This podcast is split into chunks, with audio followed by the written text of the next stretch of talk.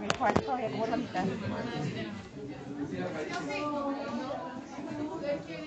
Hola,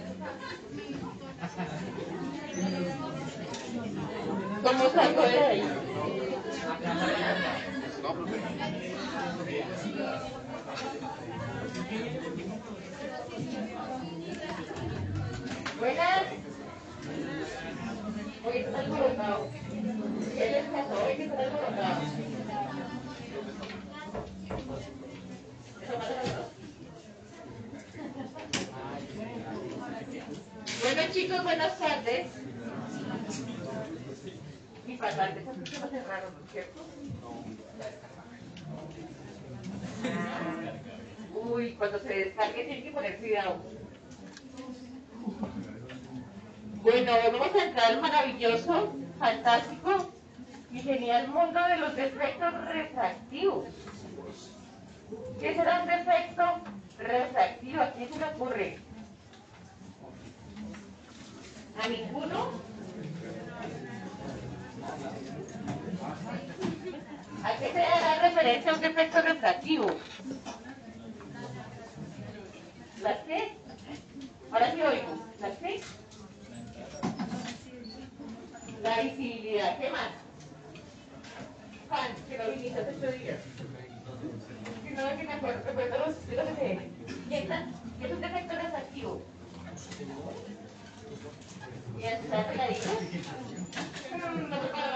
¿Y. Es un defecto refractivo. Defecto refractivo. Defecto refractivo. No. ¿Qué es? Un fenómeno de la luz. Y entonces cuando esa luz entra al ojo y no está bien, es un defecto refractivo. Sencillo, si sabemos el significado de las palabras, podríamos saber. Ajá. Y me acabo de hacer lo que estaba haciendo. Entonces, vamos a ver miopía, hipermetropía, astigmatismo y algo que no es un defecto refractivo, pero que se corrige con gafas, que es la presbicia.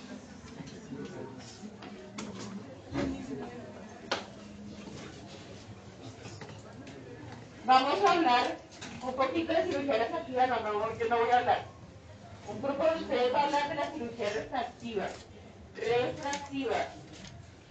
No refractaria, la refractaria va en todas. Esta famosa. Entonces, habíamos visto la semana pasada o la antepasada que estas eran las condiciones para que viéramos bien. ¿Cómo se llama la condición en la cual no tenemos defectos refractivos, sino que tenemos una medida visual correcta? ¿Alguien sabe?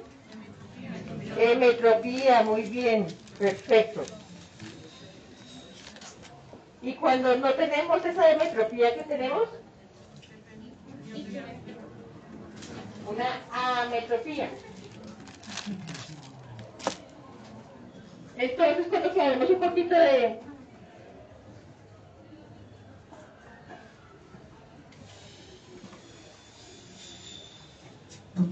esto significa con y eso significa sin, la misma palabra. Si el metro es el paciente que ve 20 veces sin gafas. El amétrope es el paciente que requiere gafas para lograr ver el 20-20. El paciente, el métope tiene una superficie corneal sana, una lágrima sana, un cristalino que acomode, se acomoda normal, una longitud axial correcta de cuánto? 23.5 y una resina funcional. Entonces es un paciente que es emeto.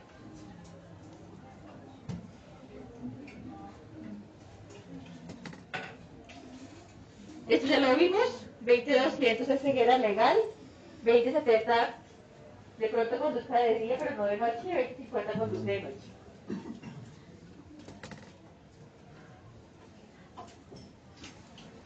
Lo que les estaba contando, en la hemetropía, los rayos de luz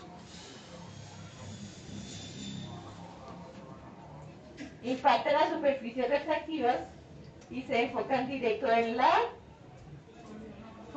muy bien. Al menos uno la vi. En la metropía los rayos de luz no se enfocan y se van a quedar o antes de la retina, o varios puntos de la retina, o después de la retina, dependiendo del defecto que se trate. Vamos a ver qué defectos hay.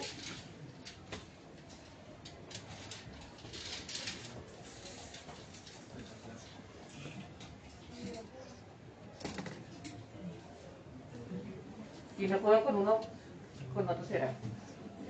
Entonces, en la miopía, ¿cómo ven miope? Ustedes los que son miopes, ¿cómo ven? ¿Ven bien de lejos o, bien ven o, ven, ven bien de cerca? Exacto, no ven de lejos. Va a aire. En cambio, el miope, el hipermétrope ve bien de que de lejos o de cerca. De ninguno. Esa es la verdadera diferencia. El miope no ve de lejos, ve muy bien de cerca, el hipermétrope ve bastante regular en todas las distancias, todas las, las focales. ¿Por qué? Porque el miope tiene el ojo grande, en general.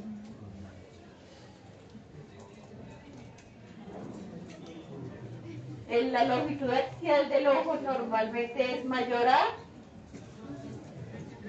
23.5.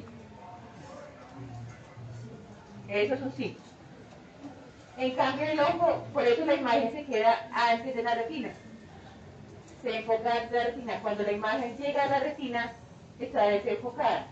Y si está desenfocada, pues se ve. En cambio el hipermétrope tiene un ojo pequeño. ¿Menor a cuánto? Entonces la imagen se enfoca detrás de la retina. Por lo tanto, cuando llega a la retina, está desenfocada.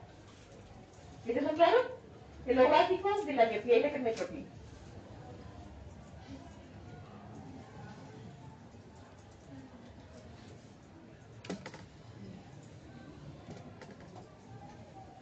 El miope, la imagen se enfoca delante de la retina, la audición es mala de lejos, generalmente es por miopía axial, cuando yo me refiero al término axial, me refiero al término longitud axial, o puede ser refractiva cuando la córnea y el cristalino tienen más poder del que queremos a pesar de que el ojo sea de tamaño normal. Repetimos, la imagen queda enfocada antes de la retina y se corrige con lentes negativos. Esto es un lente negativo. ¿Bien? ¿Vamos bien hasta ahí?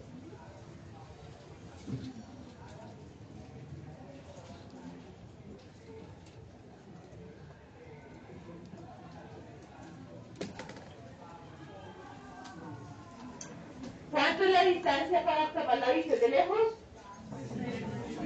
¿Qué, ¿Cuál es el ojo que se examina primero? Y después, ¿y cómo se llama la cartilla para examinar? Buenas noches. Cartilla de serio. Muy bien. ¿Y cómo se llama el aparatito que vamos a utilizar para tomar el ojo? Un oclusor. Eso se llama oclusor. Entonces, en general, el paciente miope tiene familiares miopes. Todos los que estamos en la miopía, nuestras mamás, tíos, hijos, sobrinos y patas tienen miopes. Tienen para adelante, tienen ganas por tratarlo de una herencia autosómica dominante. Así ve un paciente normal, así ve un paciente miope. Todo es. ¿Cierto? Difícilmente genera ambliopía. Los que leyeron la, la clase la prepararon, ¿qué es ambliopía? Ambliopía, ¿qué será? Es un término súper importante, sobre todo para los que van a ser pediatras. No.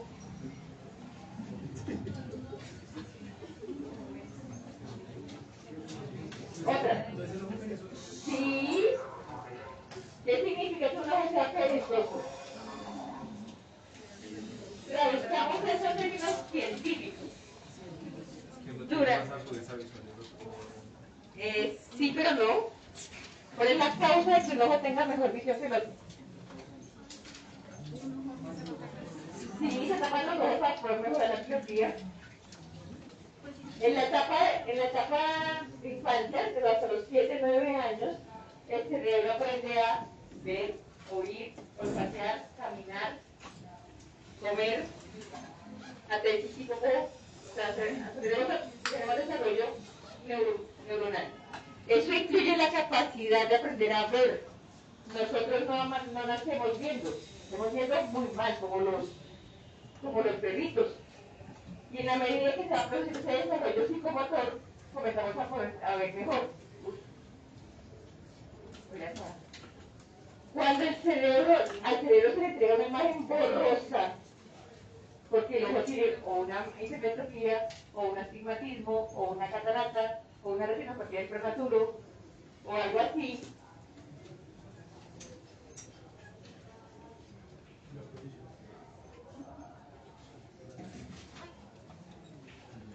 Entonces el cerebro no aprende a ver. Y cuando el cerebro no aprende a ver, se vuelve perezoso este ojo y es un ojo amplio. Es un ojo que es un ojo sano, anatómicamente correcto, de pronto relativamente incorrecto, pero que nunca va a llegar al 2020 porque nunca aprendió a ver. La miopía es un defecto refractivo que rara vez lleva a la ambliopía. ¿Por qué? Porque de cerca siempre estamos viendo más o menos bien. Y el mundo del infante es un mundo cercano. Entonces, como estás viendo bien de cerca, no ves la miopía. En cambio, con la hipermetropía, que es una visión muy mala de cerca, genera miopía fácilmente porque el mundo del niño es un mundo cercano. ¿Listo? Ahora sí. Entonces sí es un ojo perezoso, pero no perezoso porque no funciona, porque nunca aprendió a ver el cerebro. Sí es un ojo que ve más, un ojo que ve menos, pero porque no aprendió. No porque tenga un efecto refractivo. Generalmente pro- progresa en la adolescencia y en la adultez joven. ¿Por qué será? Porque ustedes todos están pegados o al teléfono, o al computador, o al libro cuando leen libros, no existen los libros. Toda actividad cercana genera un espasmo acomodativo que induce miopía. Por eso progresa y acelera su progresión en la adolescencia, terminando el bachillerato y durante la vida universitaria. Es normal que haya un muchacho que no gafas hasta los 15 años y a los 17 le tocó, precisamente por ese espasmo acomodativo. Esta es la miopía normal que tenemos todos nosotros, los que tenemos gafas de miopía, normal. Esa es la miopía degenerativa. Esa ya es una alteración genética también autosómica dominante, en donde la miopía nunca para. Desde que nace hasta que se muere en progresión. 75, 76 años de progresión. Como siempre ha progresado, son los miopes que tienen esta bajita curvita de botella de menos 20, ustedes tienen menos 2, cuando mucho menos 3, de aquí tengo menos 5, su miopía es normal. Pero tener una miopía de menos 20, de menos 25, son miopías muy altas, que se llaman miopías magnas. Y vamos a tener alteraciones en la retina, en la mácula, en la coroides, facilidades en descendimientos de retina y estos pacientes normalmente son ciegos legalmente hablando. Esa no es la miopía que vamos a hablar, vamos a hablar de la miopía normal. ¿Dudas hasta ahí? Dime. Las correcciones refractivas, eh, eso lo vamos a ver ahorita. Se los van a contar por qué. El grupo de la, de la exposición. ¿Pero pero ¿Somos parte del grupo de exposición? Creo que sí.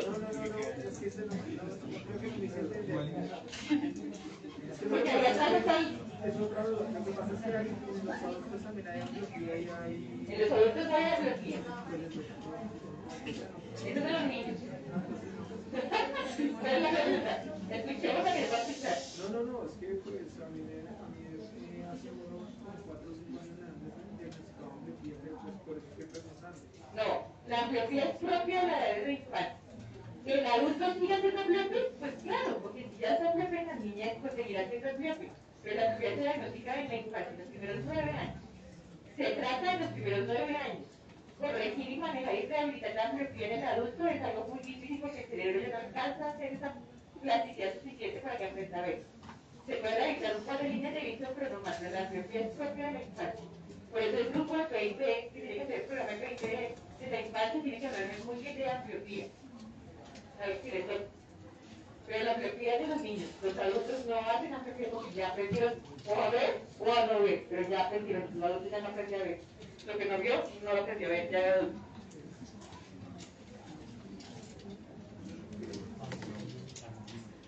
Bueno, los lentes, ¿cómo se corrige una biografía con lentes negativos? Puede ser en capa. Los lentes negativos son los esféricos. O sea que todo, todo el poder del lente tiene la misma. Todo el lente tiene el mismo poder refractivo. Puede ser en gafa, en lente de contacto de cirugía. ¿Quién tiene alguna fórmula de ustedes de gafas? ¿Alguien tiene alguna fórmula? ¿O se la conoce? ¿No?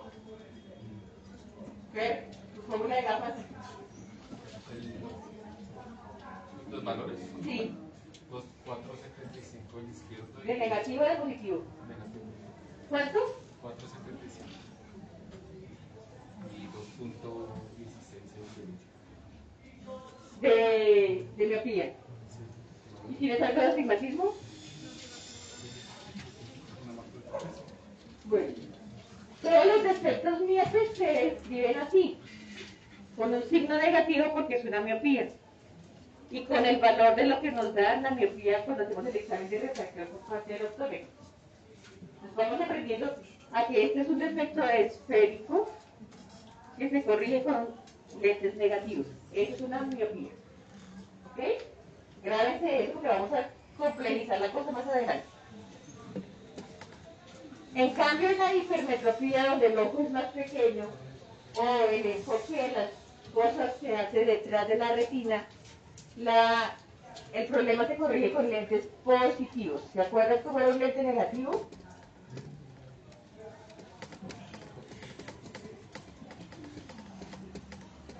Un lente negativo, biconvexo, un lente positivo bicóncavo. ¿Ok? El paciente hipermétrope no ve sobre todo de cerca, pero tampoco ve bien de lejos. Igual que la miopía puede ser axial porque el ojo sea muy pequeño, puede ser refractivo porque la córnea del cristalino tenga muy poco poder y no, pues, no logren hacer el enfoque a nivel de la retina. Entonces, en la miopía es el ojo grande. La reina de belleza con los ojos dignos, bellositos y hermosos y el lente de contacto que no se nota. Y la hipermetropía es el paciente pequeñito, el asiático con el ojito bien pequeñito que es hipermetro. ¿Bien? Este también tiene su herencia, también es autostómica dominante. El emborronamiento es de cerca.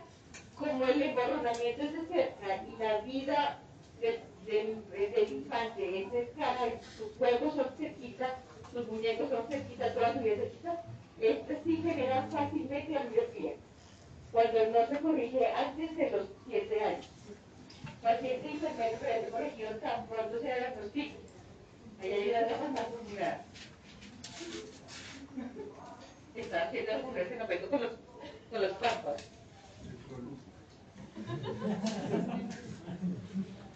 Si el niño se vuelve ambliope es cuando usamos los parches piratas.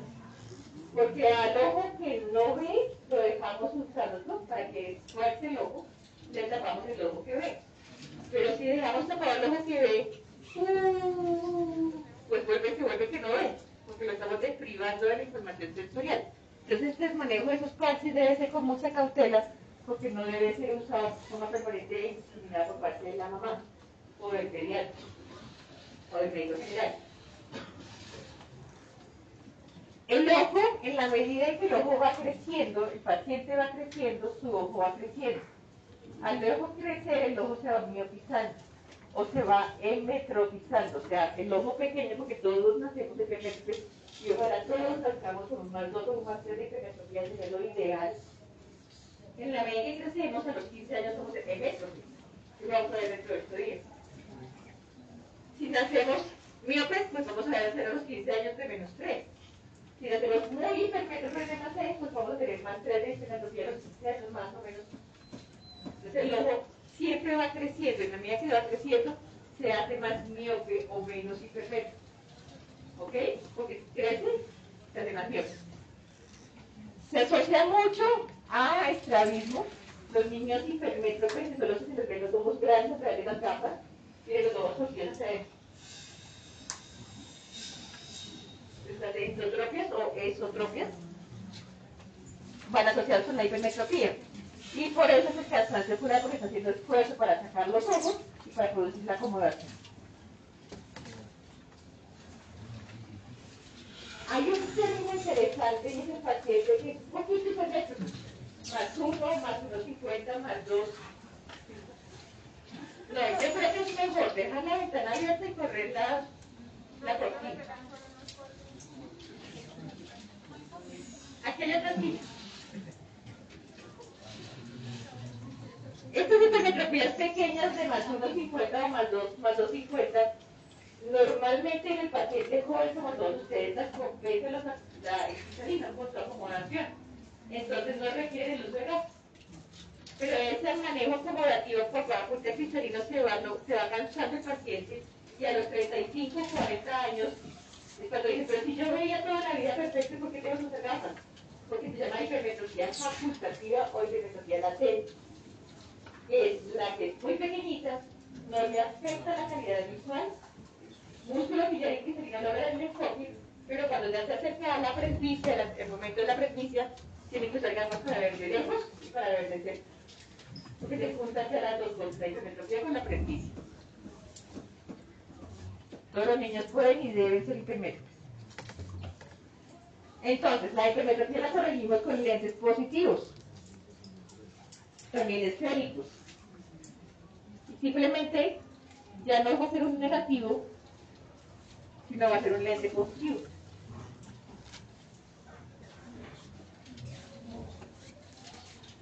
Entonces, si yo veo esto, yo ya sé que es una gama hipermetro, un ojo pequeño. Si yo lo veo con el signo menos, sé que es una gama miope, de un ojo grande. Si ustedes, bueno, creo que lo tengo más adelante. Ah, no, está aquí, está aquí la foto. Si ustedes ven a través de una gafa miope, todo se ve más chiquitico y a lo lejos. Si ustedes ven a través de una gafa miope, todo se ve más pequeño y a lo lejos. Quítense las gafas. Si lo ven más grande, si lo ven más grande es una gafa de metros. Entonces ustedes cogen la gafita, no tanto a lo lejos, cogen más cerquita, coge el papel con las letras y miren la letra se ve más, se ve más pequeña. Si se ve más grande, se ve más grande. Ve más, no le si le cuidado.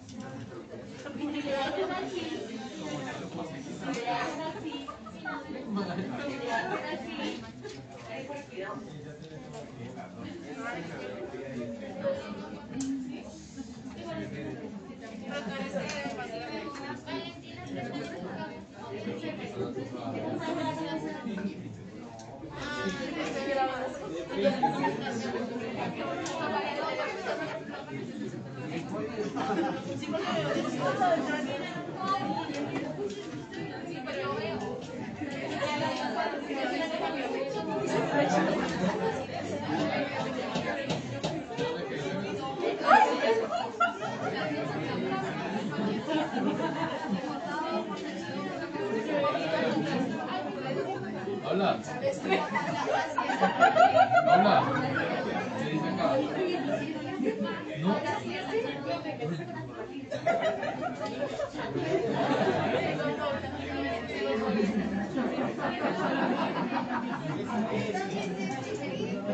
Entonces,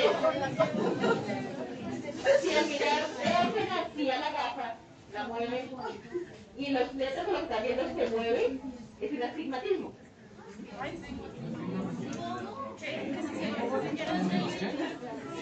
Es un astigmatismo. Si las que mueves y las cosas que estás viendo se mueven, tiene astigmatismo. ¿Qué es un astigmatismo? En un círculo perfecto, hagan de cuenta que eso es un círculo perfecto. Pero espera, no me importa, es un círculo perfecto. En todos los ejes que yo corte, tengo el mismo poder. Eso es una esfera. Yo tengo o una miopía o tengo una hipermetropía. En una correa que no es perfectamente redonda, sino más bien planas los, planas los- los polos, como la Tierra. Tengo un eje que es mayor y un eje que es menor. Eso es una astigmatismo. Cuando yo tengo una esfera perfecta y tengo un eje que tiene más poder que otro eje, generalmente ellos se, se cortan a 90 grados. ¿Qué pasa con el paciente astígmata? No es que no vea de lejos, no es que no vea de cerca, es que no enfoca, porque tiene diferentes poderes en su lente cristalina o en su lente córnea. Y siempre se va a asociar o a miopía o a hipermetropía. Es cuando se nos complejiza un poquito la cosa, porque ya no tengo simplemente la fórmula de un numerito, sino que tengo que adicionarle la fórmula de la miopía o de la hipermetropía. Entonces, normalmente las gafas de todos ustedes, los que vi, tienen un numerito adicional que dice, por ejemplo, menos 1,50 por 0 grados. O puede decir acá, menos 2,25 por 90 grados. Entonces vemos la fórmula y no entendemos nada. Vamos a intentar entender la fórmula. ¿Qué es el astigmatismo? Lo que les acabo de decir. Una córnea esférica es una córnea cuyos meridianos vertical y horizontal son del mismo poder. Una córnea astigmática tenemos un meridiano de más poder y un meridiano de menos poder. Eso es una gráfica bastante exagerada, pero el ojo normal es redondo y el ojo normal es como ovaladito. El ojo como tal no es ovalado, es que su, su parte refractiva óptica funciona como si fuera ovalada. Pero es una manera ilustrativa de presentar. El paciente normal el paciente astigmata ve todo como estirado. Entonces se quitan las gafas de noche y las luces se le ven estiradas. O se le ven o se ven. Dependiendo del eje del astigmatismo. Cuando tengo un ojo normal y un ojo muy astigmata, con más de 2.5 de de diferencia entre un ojo y el otro, el astigmatismo también es ambiopizante, también induce ambiopía si no lo corrijo en los primeros nueve años de vida del paciente. La miopía no, el miopía mucho y el astigmatismo también. Pregunta de examen. Ay, sí, buen cuidado. La miopía no es nada ambiopizante, es ampliopizante, que genera ambliopía. Ah. La hipermetropía es muy ampliopizante si no se corrige a tiempo. Y el astigmatismo es ampliopizante, pero no tanto. Pero también cuando la diferencia es mayor de 2.5. Entonces, vamos a ver los astigmatismos. Como los astigmatismos tienen un eje que es más curvo que el otro, pues tienen unos nombres. Repetimos, si tenemos un balón de fútbol soccer, los ejes son los mismos. Si hablamos no entendemos.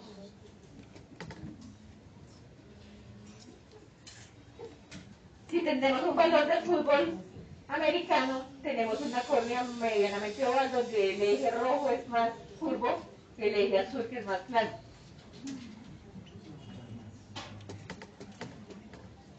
Eso hace que yo tenga o un eje más curvo a 90 grados, o un eje más curvo a 0 grados o 180 grados, o un eje más curvo a, ¿dónde está 60? A, oblicuo, a 60 o a 120 grados. Entonces, comienzo yo en las gafas estos ejes.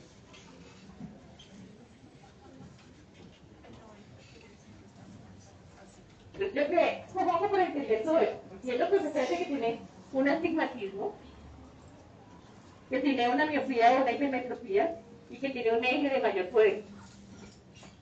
Entonces, ¿cómo voy a saber cuál es el eje de mayor poder? Pónganle cuidado a este plano cartesiano. 0 grados, pero 90 grados. 0 grados.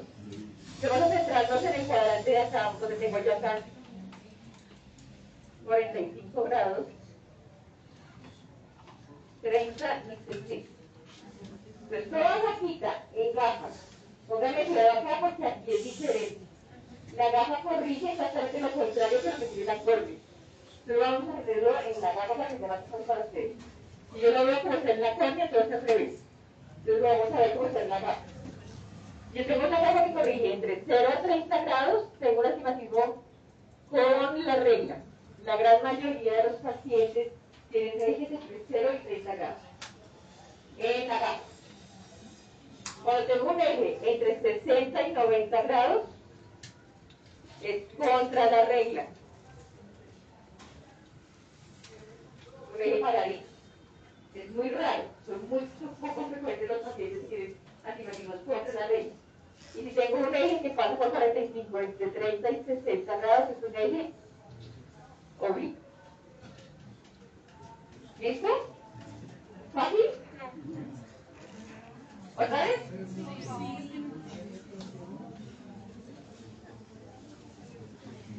Esto es muy divertido.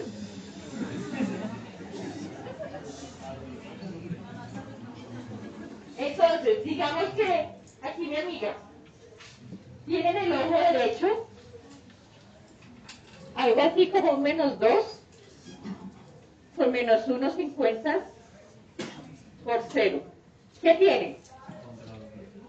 Tiene un astigmatismo miópico con la regla. ¿Sí? Porque su eje está entre 0 y 30. En el otro ojo tiene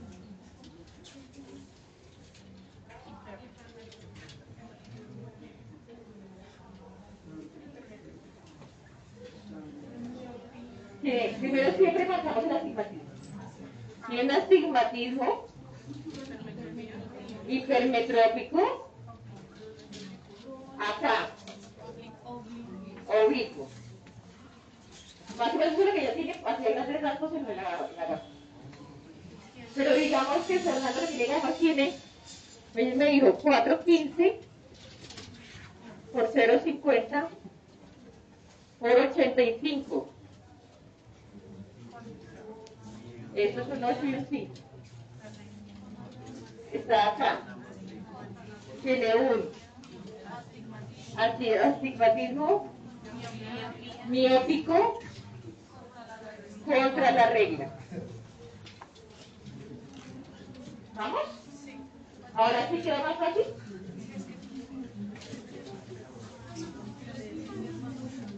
Pregunta de examen. Ya, más ejemplos.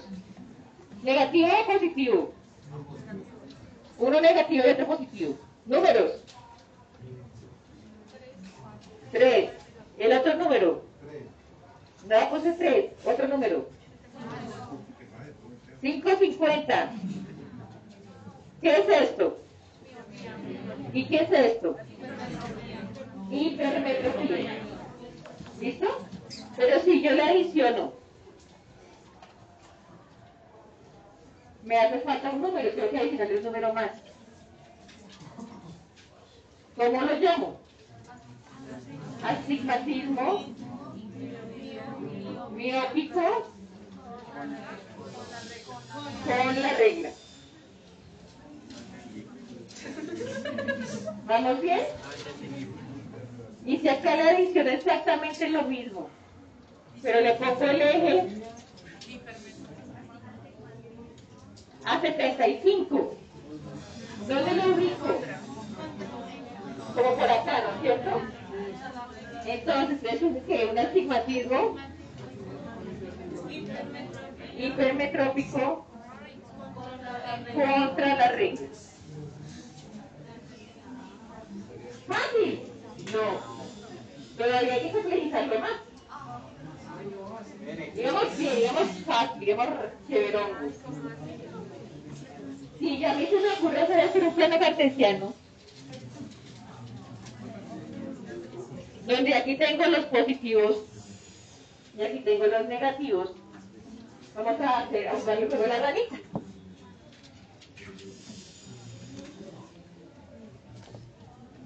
Normalmente los negativos son rojos y los positivos son verdes. Normalmente. Entonces, otro ejemplo. Más 5 menos 2 por 0. ¿Qué es eso?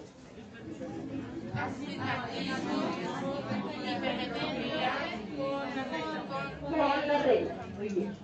Entonces, aquí tengo los positivos. 1, 2, 3, 4, 5, 6, 7. Y aquí tengo los negativos. 1, 2, 3, 4, 5, 6 y 7. Les voy a arrancar mi astigmatismo hipermetrópico en 5. 1, 2, 3, 4, 5. Aquí tengo la primera imagen. La imagen debe llegar a la retina. La retina es la intersección de las dos, de. Para llegar a la imagen, arranqué en más 5. Pero tengo un astigmatismo del menos 2. Entonces salta la ranita una dioptría, salta la ranita la otra dioptría. Tengo un astigmatismo hipermetrópico con la red. ¿Sencillo? Ese es el más difícil que lo entiendan. Ahora vamos a invertir los números.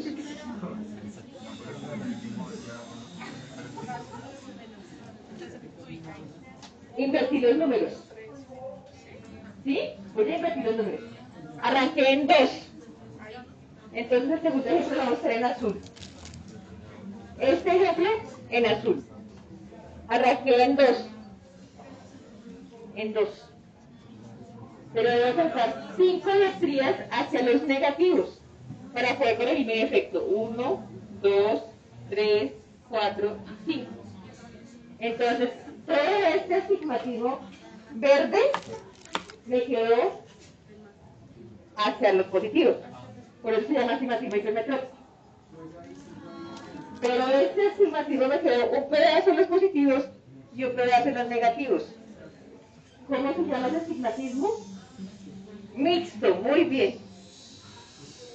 Mixto. Ahora bien, si tengo un menos 2 con menos 2, ¿dónde estará el astigmatismo? Arranco el menos 2 y salto menos 2 más.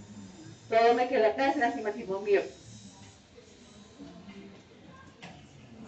¿Ya? Fácil, las matemáticas son súper chéveres. Ahora vamos a hacer ejercicio.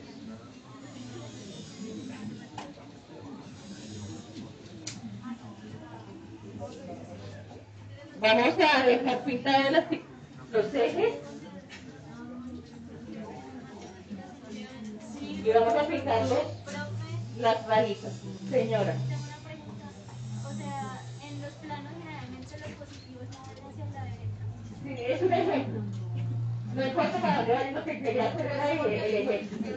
No es un plano cartesiano. No es un plano matemático. Exacto.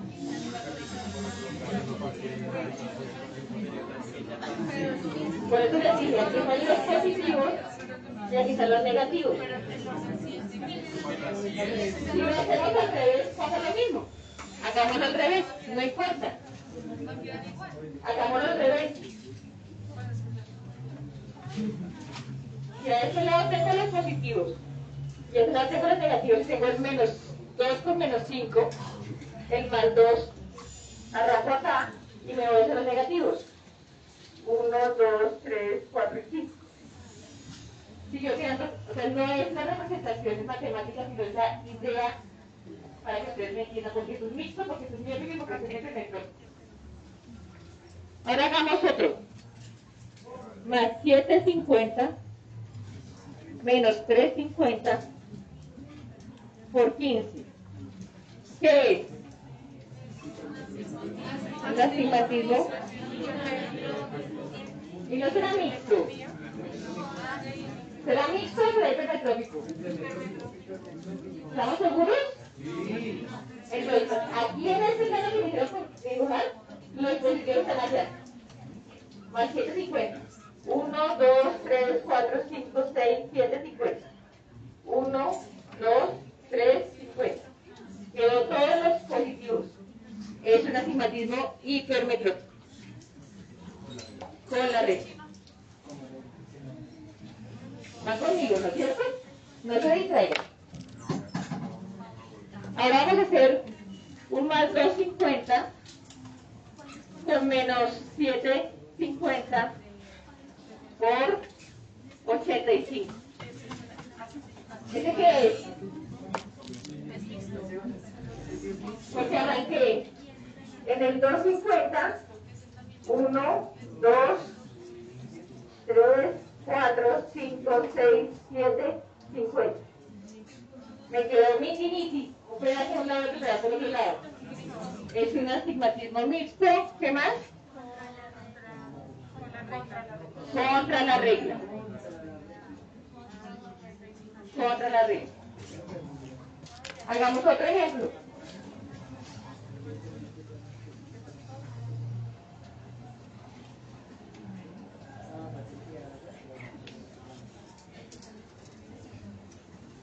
¿Qué?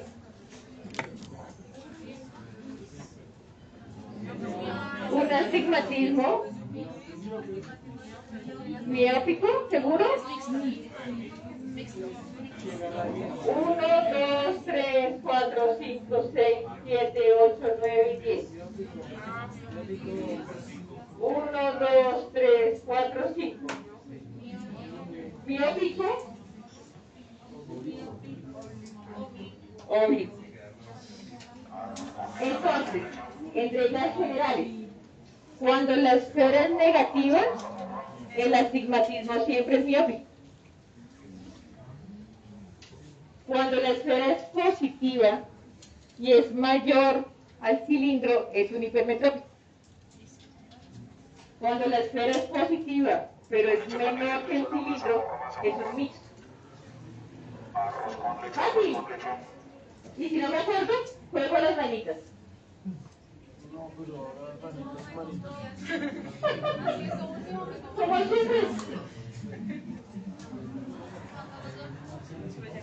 Cuando es una esfera negativa, es un miópico. Cuando la esfera es positiva, pero es mayor que el cilindro, es un hipermetrópico. Cuando la esfera es positiva, pero es menor que, la, que, la, que el cilindro, es un mixto. ¿Ya ahora?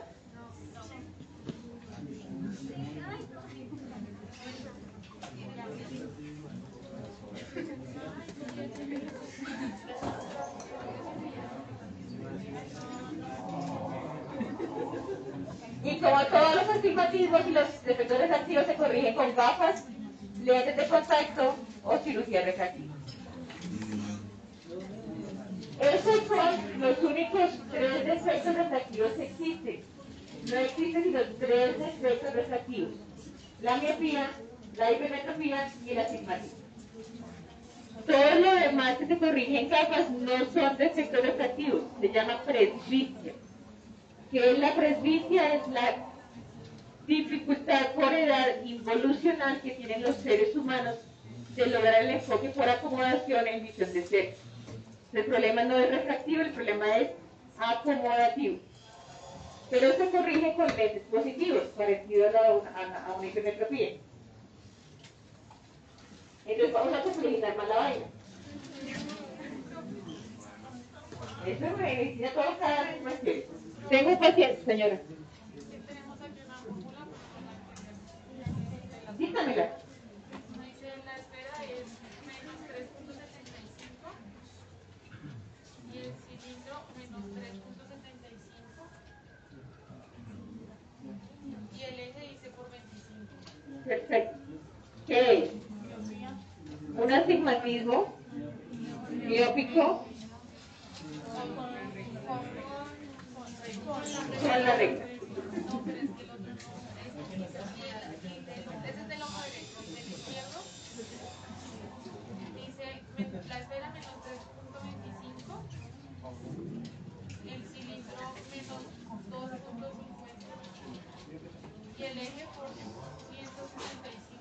Muy bien, perfecto.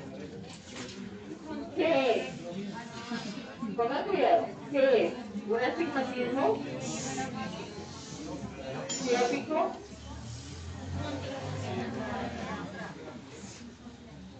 aquí está el 180. Aquí está el 165. Simplemente, no, no hay que hacer Con la regla. Solamente que está de este ladito, de sobre el lado, ¿cómo se llamaba el poquito que tenían los numeritos? ¿El compás? No. ¿El transportador? Bueno, ponlo para otro lado. Aquí estarían los oblicuos, aquí está con la regla y aquí está contra la regla. Y yo puedo tener la estimativa nominalmente escribiendo por ahí aquí. Eh, 300, 210. ¿Dónde está el 210? Acá.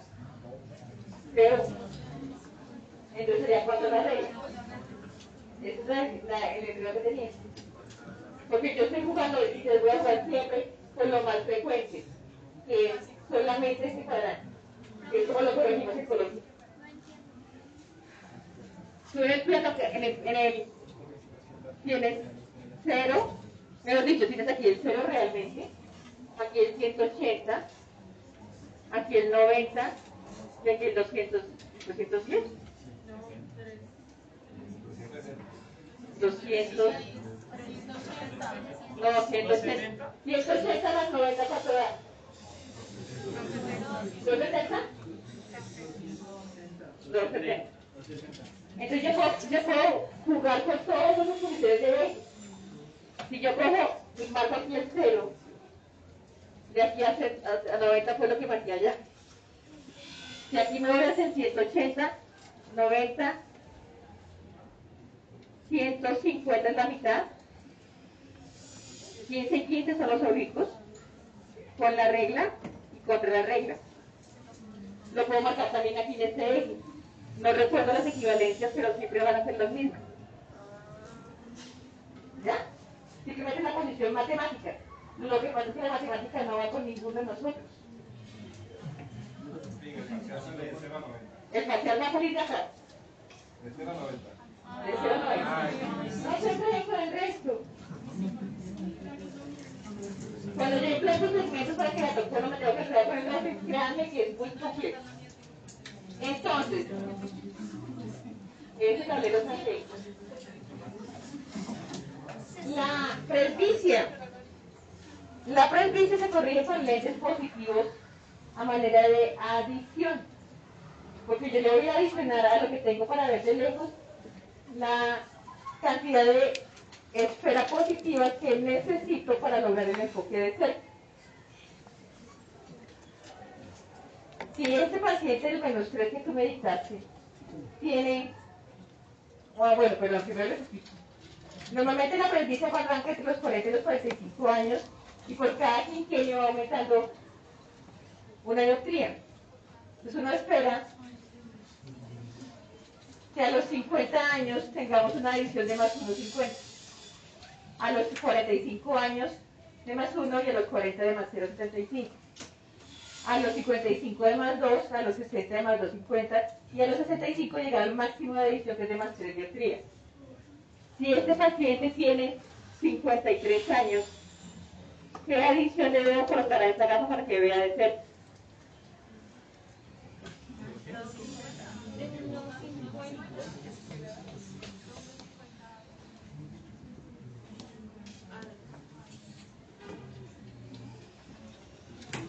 Más o menos un más 1,50. Si ese paciente tiene 65 años, ¿qué adición le debo colocar? Un más 3. Y si ese paciente tiene 48 años, ¿qué adición le debo colocar? Más 1. Entonces, ¿cómo va a quedar escrita la gafa?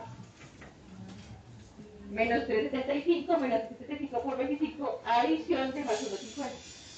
Entonces ya tengo cuatro números. Cuando tengo un cuarto número, ese cuarto número siempre será presbicia.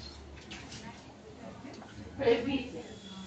La dificultad por edad de lograr la acomodación porque se vuelven duras las cápsulas anteriores del cristalino y se relaja demasiado el músculo ciliar y no acomoda.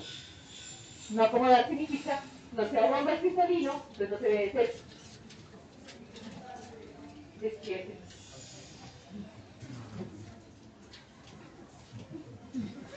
¿Listo? Casi, ¿no es cierto? Entonces ya pueden llegar a la casa, coger las fórmulas de todo el mundo, sus papás, sus abuelos, sus tíos y sus hijos, y saber qué tienen. Y me cuentan dentro de ocho días si lo lograron o no lo lograron. Si no lo lo, volvemos a repasar.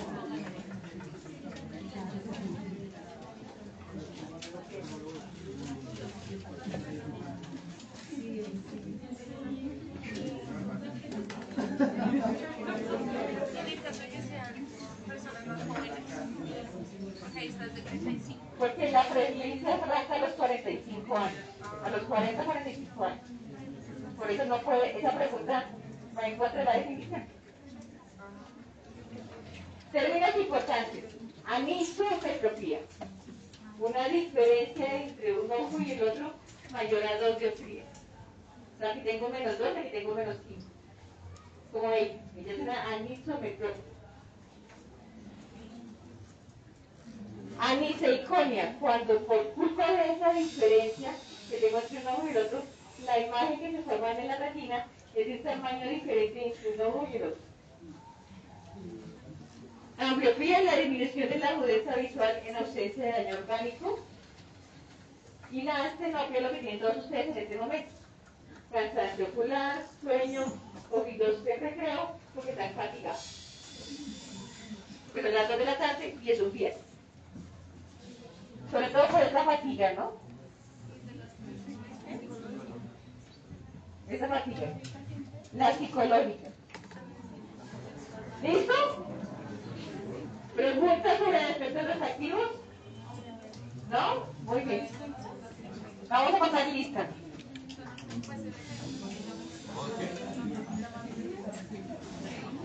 ¿Alguien sabe dónde se ve el mouse?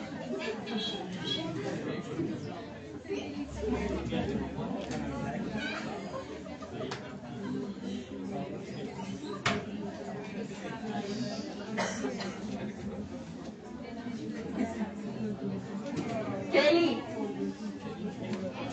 Kelly Joana Costa. Ajá, si no contesta tampoco se me asistió. Sara Valentina. José Vladimir. Eh, Gina Andrea. Pedro. Rodney. Juan Diego. José Aníbal. José David. Linda María. ¿Sí o no? Danelli. Javier Alexander.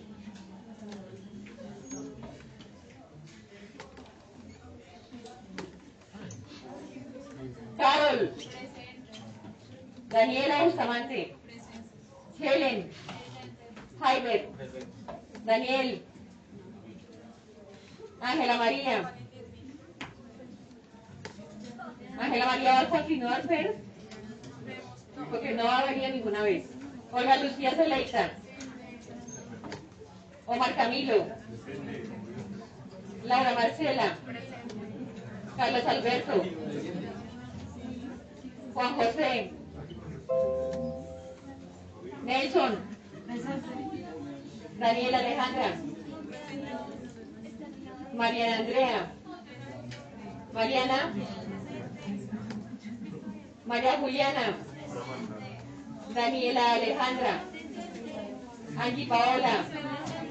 Jordi Sebastián. Julián Andrés. Ángela Patricia. Paola Andrea. ¿Sí está? Karen Dayana. Alex Fernando. Andrés David. Jennifer. Laura Daniela. Karen Lorena. Juan Manuel. Juan Manuel, ¿cuál es? Ah, Molina. María Camila. David Mauricio. Marla Patricia. Yaris Dayana. Lorena Ortiz. Ney Villarelis. Valentina, Presente. Catalina, David Mauricio, Presente, profesor. Paula, Camila, Presente. Kevin Marcel, se me va Diego, tomar lista, Daniela Ríos. No, no, no. Daniela Rojas, Laura Mariana, David Alejandro, Juliana Sáenz, David Alejandro, Erika Daniela. Javier Ricardo, Leslie Alejandra, Juana Valentina, Juanita, ¿está o no? María Valentina, María Alejandra y Juan Manuel Valencia. Valbuena. Ajá, ajá. Sandra Manuela. Presente. Listo, ahora vamos a escuchar a los compañeros en una divertidísima clase de cirugía refractiva. Los cinco que se me valieron que se me presenten al final. ¿Qué se hicieron?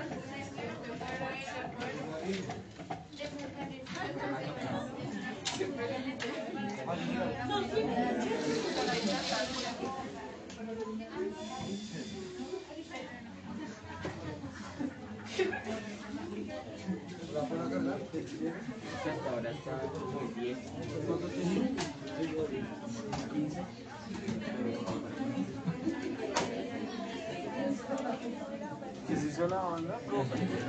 Yo fui nomás al más rápido. ¿Se fueron todos? ¿En serio? Van a exponer y no aparecen. Se fueron.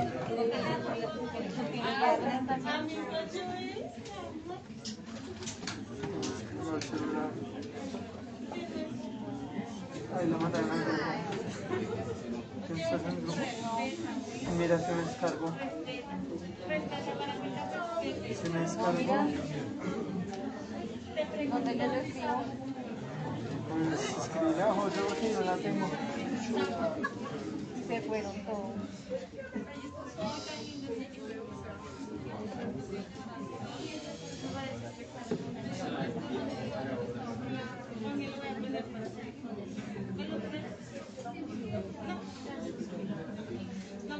No, pues yo no tengo la presentación.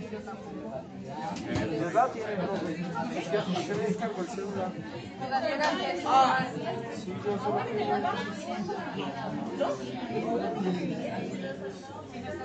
No, todos estamos. Lo que pasa es.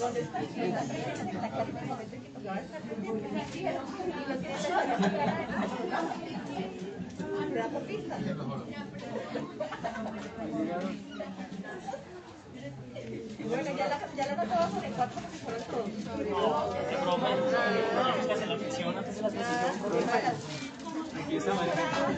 Todos se van allá a llevar. Ahí está de las posiciones. No.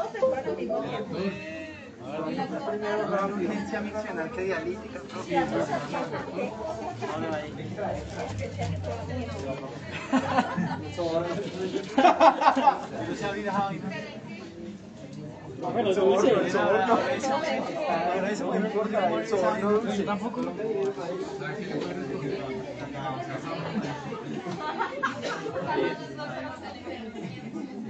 ¿Cuál es?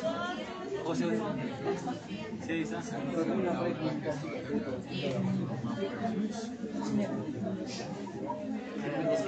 Pues yo tengo una Sí, sí. ¿Sabes si me alcanza a ver? No, no, mentira.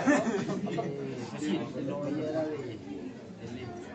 Pero él me decía que le dolía la cabeza cada vez que ponía esos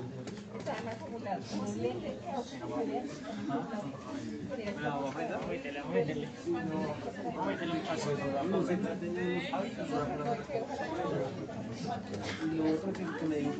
que él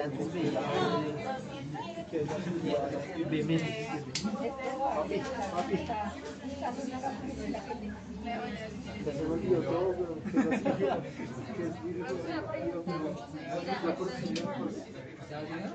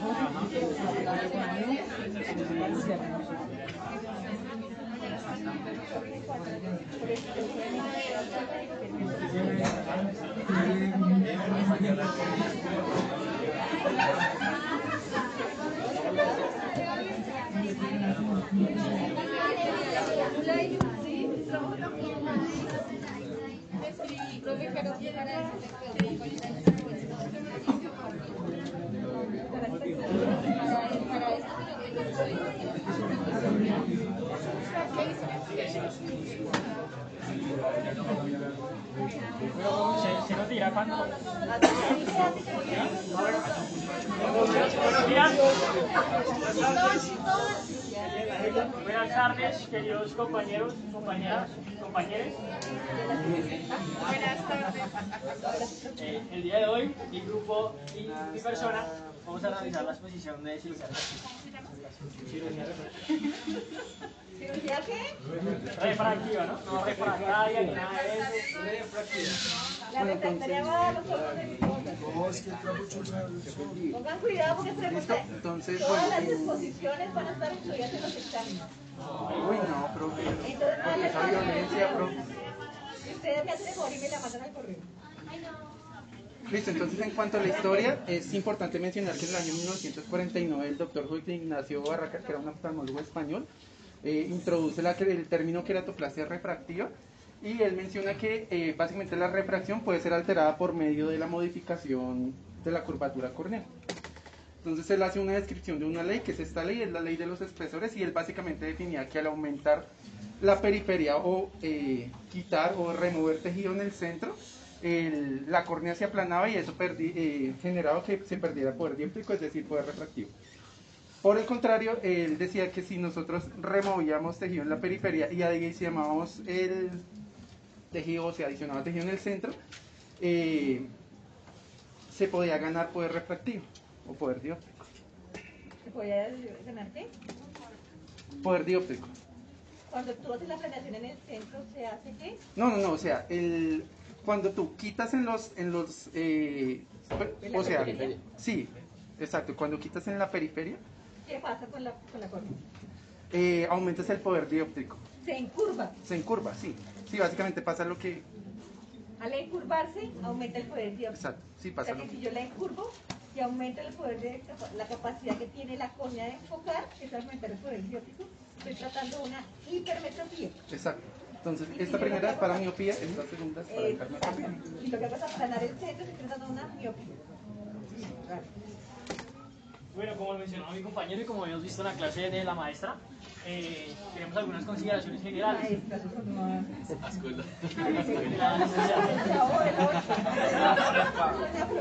Profe, pero ese es de respeto, el maestro es la persona que, que entrega conocimientos. Bueno, entonces la potencia refractiva del ojo viene determinada por dos estructuras y por un eje, digamos, longitudinal axial, como lo mencionaba la profe. Dos estructuras asociadas a la capacidad refractiva del ojo, la córnea y el cristalino. La córnea en un 60%, el cristalino digamos que en un 30-40% restante. Y el eje longitudinal axial que nos mencionaba la profe. Estos son conceptos que ya vimos de hipermetropías, de miopía y la metropía, entonces no vamos a ahondar en eso, pero sí me gustaría recalcar la parte de la histología de eh, las capas de la córnea. Recordemos que tiene seis capas que van desde la más superficial a la más interna, asociando el epitelio y la capa más interna que es el endotelio. En medio de ellas encontramos unas membranas que son las membranas de Bowman, de Descemet y el estroma, que es lo que normalmente se modifica en las cirugías eh, de, de capacidad refractiva. Para dar una introducción que la cirugía refractiva, debemos tener en cuenta que es una serie de procedimientos destinados a cambiar la refracción del ojo, en el cual va a alterar la córnea o el cristalino para los principales componentes refrac- refractores que son la miopía, hipermetropía, astigmatismo y presbicia. Y vamos a hablar de, los, de las indicaciones que hay para la cirugía, en el cual es un tratamiento alternativo, en el cual es de larga duración, donde se elimina o se reduce la dependencia de los anteojos o lentes de contacto. Los criterios de selección, el primero es mayor de 18 años, en el cual el paciente tiene que tener una buena refracción por al menos 12 meses. El segundo, una agudeza visual corregida de 6 a 18 según la escala del NES o mejor en ambos ojos. tiene que tener queratometrías que son exámenes en el cual se evalúa la- eh, el diámetro de la, de la córnea que esté es- estable para el procedimiento. ¿El diámetro? Los parámetros, o sea, La- el espesor. El espesor, el diámetro, el espesor. Sí. Entonces son, son conceptos diferentes. El diámetro es el tamaño que si por eso 11 o 11.5. Aquí nos interesa es el espesor de la córnea que vamos a ablacionar. Listo. En el cual pues tiene que estar libre de lentes de contacto por lo menos una semana. Y el otro es ausencia de cualquier tipo de patología ocular, el cual afecta la cirugía y la intervención de- del oftalmólogo al momento de la, de la cirugía. Como el queratocono, la queratitis hepática y también enfermedades oculares corneales o de la retina, como también del nervio óptico. Bueno, entonces, como lo mencionaba mi compañero, realmente las enfermedades oculares van más asociadas hacia los criterios de exclusión quirúrgica. Claramente las enfermedades oculares como el queratocono que me compromete en la retina, la integridad de esta, pues no me va a ser permeable, no va a ser un paciente permeable a la cirugía eh, refractiva o querato, digamos, cirugías refractivas porque la retina está muy comprometida. Y como en la retina es donde, se- impacta, digamos, los rayos de luz, entonces no podemos hacer este, digamos, este tipo de procedimientos en estos pacientes que tienen este tipo de retinas comprometidas por las enfermedades oculares. Aquí se mencionan algunas enfermedades como el Sjögren, que es una enfermedad autoinmune de, eh, digamos, asociadas a las lágrimas o al, digamos, al, a la lagrimal, ¿sí? y genera ojo seco. ¿sí? Los glaucomas porque aumenta la presión, digamos que dentro del ojo, también me compromete la estructura interna, asociándome también a la estructura de la retina, ¿sí? Por lo tanto, dentro de los criterios de exclusión se menciona porque es una retina muy frágil, no digamos que permeable a las cirugías. Algo muy importante son las córneas muy delgadas. Córneas menores de 500 micras, ¿sí? digamos que no tienden a operarse porque no hay una fabilidad de que quede tejido un basal de espesor, mm, digamos que normal, que debería quedar en las cirugías de córnea, que debe ser de más o menos 300 micras. Entonces, si yo tengo córneas de menos de 500 micras, ¿sí? y yo sé que debo dejar, un basal espesor de 300 micras, pues me va a ser muy difícil poder dejarlo con la intervención que vamos a mencionar, digamos, a continuación. Las ¿Cuál otras es el valor normal de paquimetría?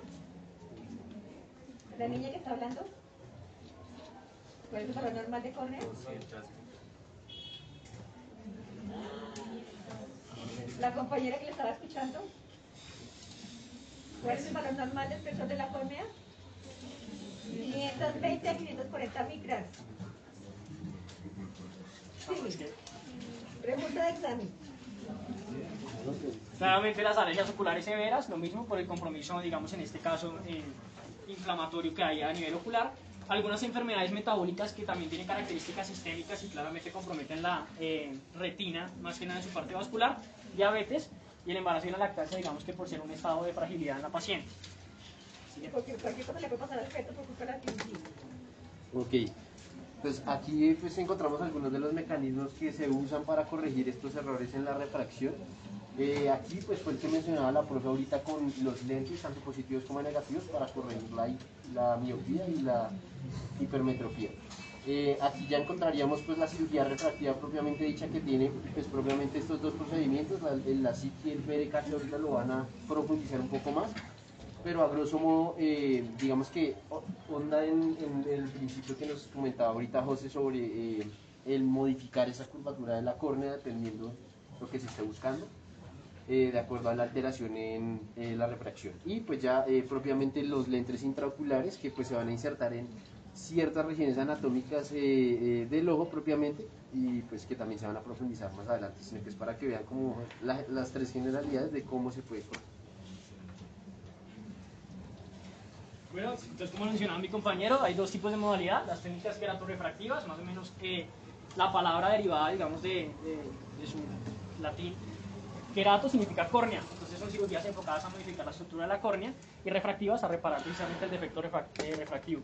Y los otros tipos de cirugías son eh, las cirugías de lentes intraoculares, más adelante las vamos a mencionar, son un tipo de cirugía, digamos, también especial que se hace a, a nivel de la modificación del lente, o sea, del cristalino, que me permite mejorar la capacidad refractiva.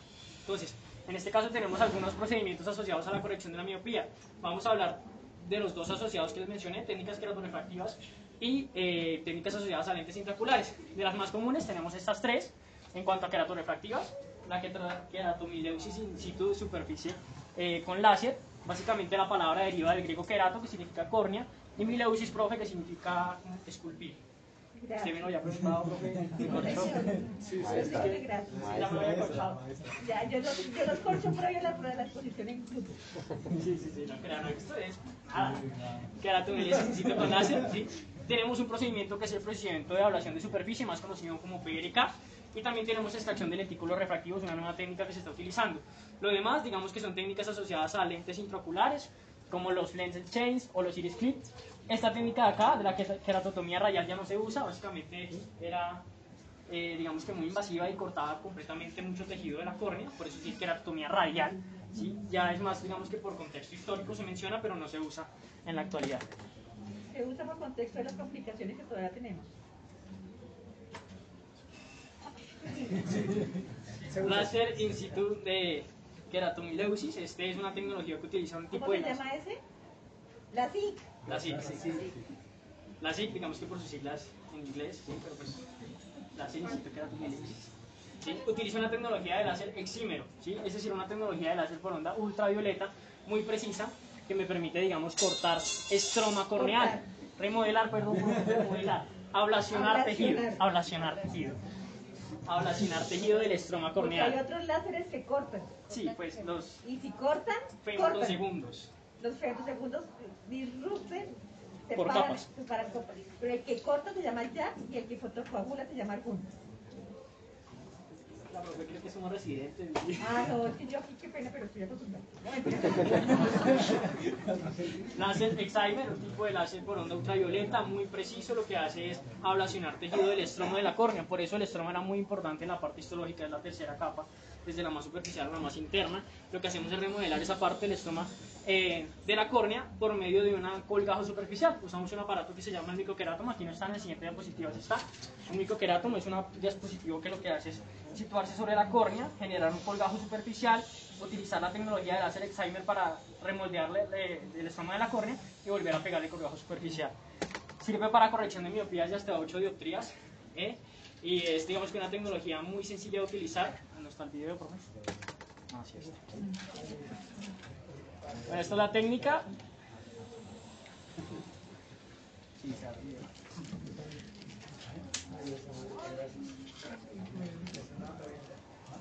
Entonces, eso se llama microquerátomo. Microquerátomo, ese es el microquerátomo mecánico. Si ustedes ven, se sitúa sobre la córnea. Esto con el fin de estabilizar la córnea y aumentar la presión intraocular para hacerla más estable y tener una guía, digamos que, para la aplicación del colgajo. Que salga lo más homogéneo posible. Microquerátomo, aquí tenemos el microquerátomo mecánico, va a ser el corte para generar el colgajo superficial.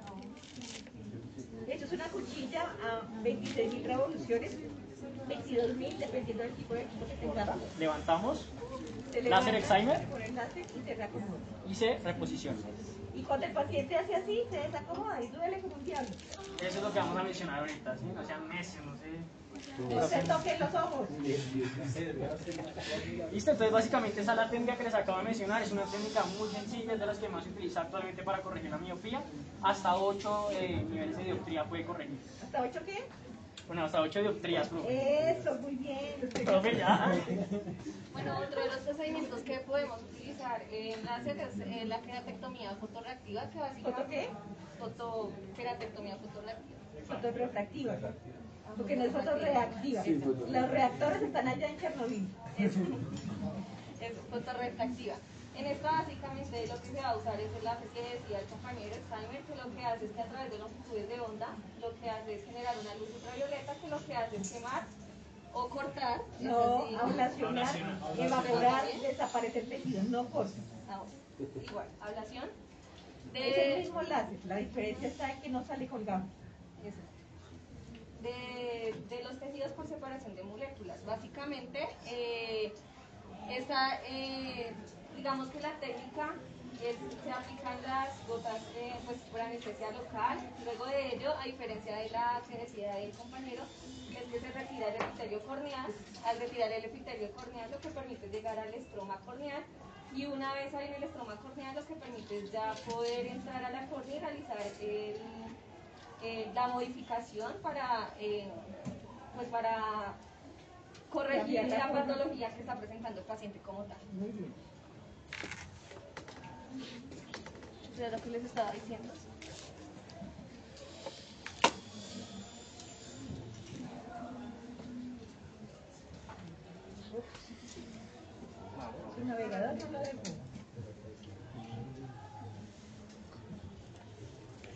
La técnica de la PRK fue la primera técnica desarrollada para la corrección de defectos refractivos mediante láser sobre la córnea.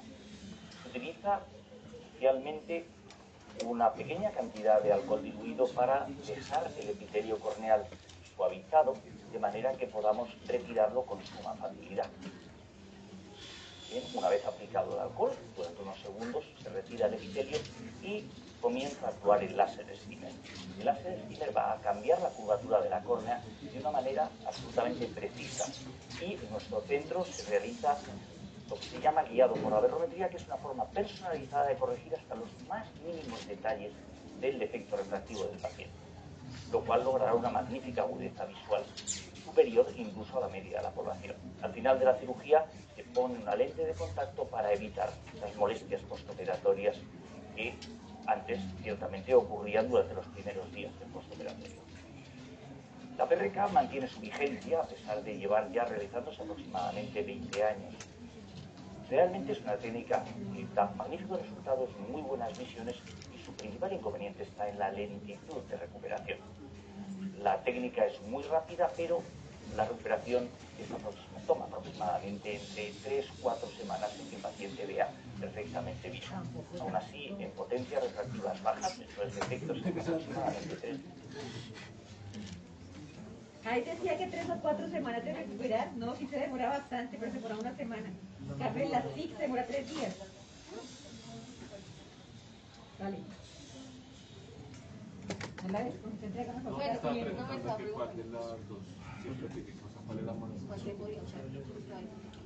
siempre es la.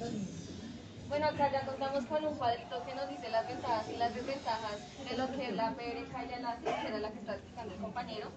Dentro de las ventajas de la PRK es que en esta, eh, digamos que la producción de lágrimas se va a alterar menos y como desventaja eh, tiene una recuperación más lenta y la visión puede tardar más que todo de dos a tres semanas.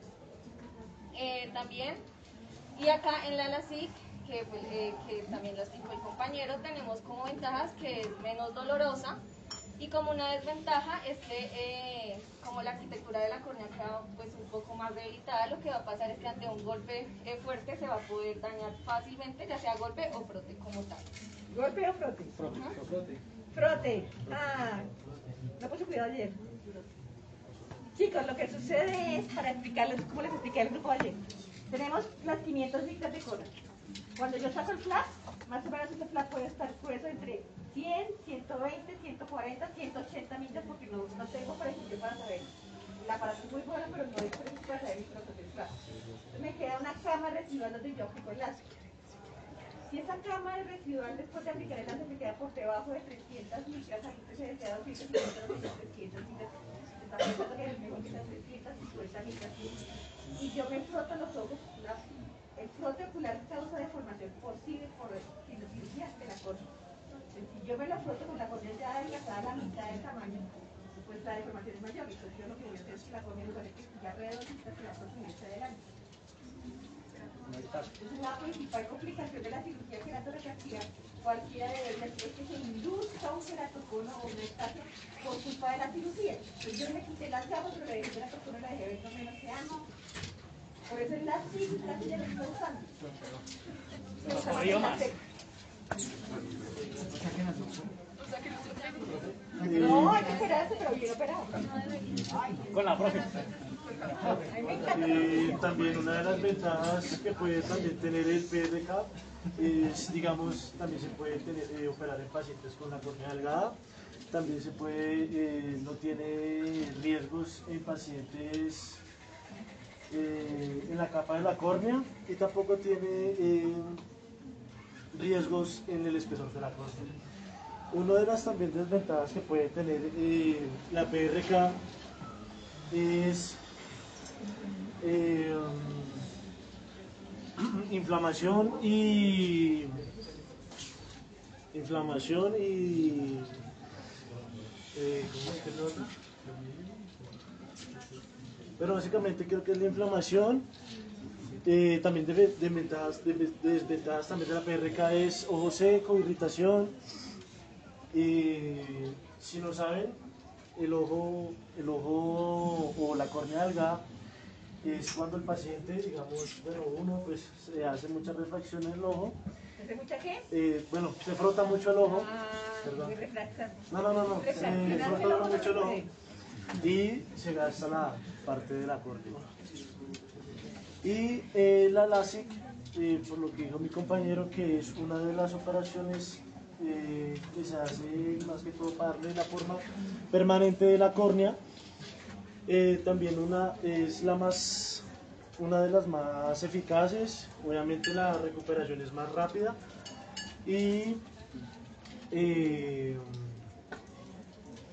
también recupera la, la visión rápidamente ya lo más principal de eso Entonces, para resumir, muchachos, LASIK es una técnica que utiliza colgajo de superficie, corta. Al cortar, eso me compromete, digamos, eh, las estructuras adyacentes.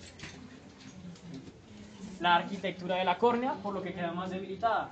Queda más debilitada, yo la apliqué la Alzheimer, hice un colgajo que me debilitó la, eh, la estructura, pues si yo me froto, voy a tener complicaciones adyacentes. ¿Qué pasa con PRK? PRK duele muchísimo entre las 24 y las 72 horas posterior. ¿Alguien se ha raspado la piel? ¿Y se echaba limón encima? Sí. Ay, sí. Ahora hágalo en el ojo. Hágalo en el ojo. Lo que pasa, lo que pasa es que en Duele PRK, como un diablo. es lo que no le gusta a los pacientes. La PRK es la que duele. Duele. PRK duele porque lo que hacemos es retirar el epitelio. Si ustedes vieron en la técnica, se retira el epitelio. El epitelio se retira por medios mecánicos, normalmente esponjas o eh, alcohol, ¿sí? se retira ese epitelio. ¿Sí? Al retirar el epitelio, modificamos el estroma corneal y la membrana de Bowman con el láser Alzheimer, pero el epitelio está muy, digamos que inervado. Al retirarlo, después de la cirugía, el paciente siente un dolor muy de madre. ¿sí? Su recuperación es un poco más lenta que el láser, y esas son como las diferencias significativas entre los dos. Claro, Pero es mucho más seguro. Es más seguro porque el no- PRK que el láser. no genera tanta... maneja muy bien al paciente, le da muy buena analgesia, lo tiene psicológicamente muy bien entrenado en que le va a doler y que le va a mandar la abuela a uno. Pero son solo dos días, dos noches. Y ya, pasa el problema. Se todas las complicaciones que hay con el. Lo que pasa es que hay más riesgo de ectasia, ¿sí? Y hay más riesgo de un fenómeno que se llama haze, el que ustedes ven acá. El haze en la PRK es un fenómeno donde hay una opacidad borrosa en esa córnea, ¿sí? Digamos que es un fenómeno que aparece precisamente por la, la, el la moldeación pues, de, la, de la quitada del epitelio y de la membrana de Bowman y el estroma como tal. Entonces hay mayor riesgo de que aparezca una opacidad.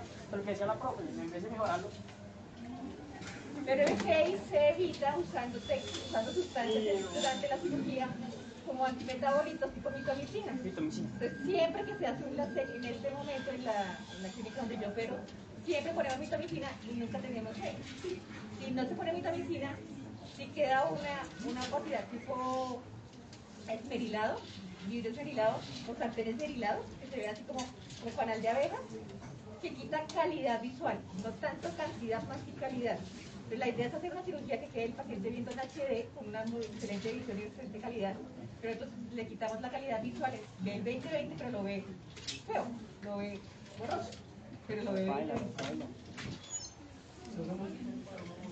Bueno, la otra opción que tenemos es la extracción del lentículo refractivo. Esta básicamente es una técnica, relativamente nueva, esta ya no se hace con el láser que habíamos mencionado, sino con el PET un segundo. Esta diferencia de la anterior, esta trabaja es por recursos de luz ultracortos, que lo que hacen es que pueden entrar por cada los tejidos transparentes, transparentes del ojo y asimismo puede realizar eh, la fragmentación de la córnea. La fragmentación. No, lo que hace es cortar un lentículo por capas y saca un, lentículo esférico porque es para miopía, que se ve, eh, no se ve. creo que hay un video adelante.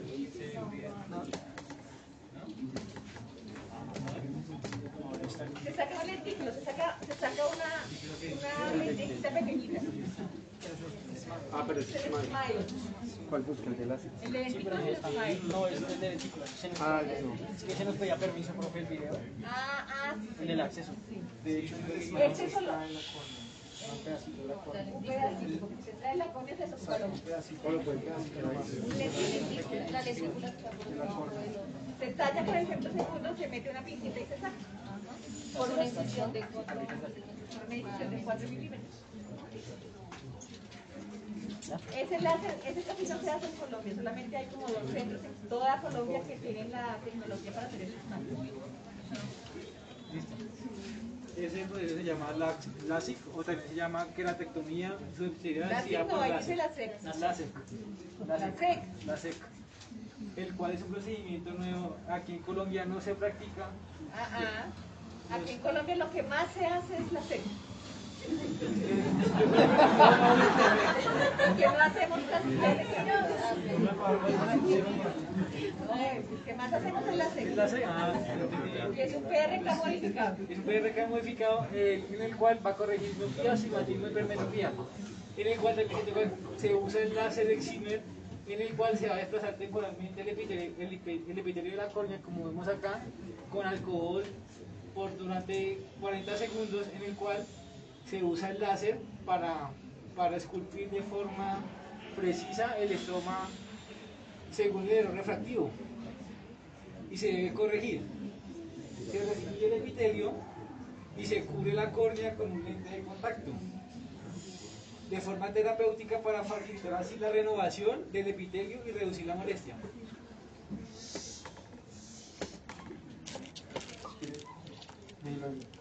Digamos que hay algunos procedimientos en la SEC que se utilizan simplemente para corregir ciertas El refracciones. profesional Esas colombiano refracciones van a está buscando cómo emigrar legalmente a los Estados Unidos.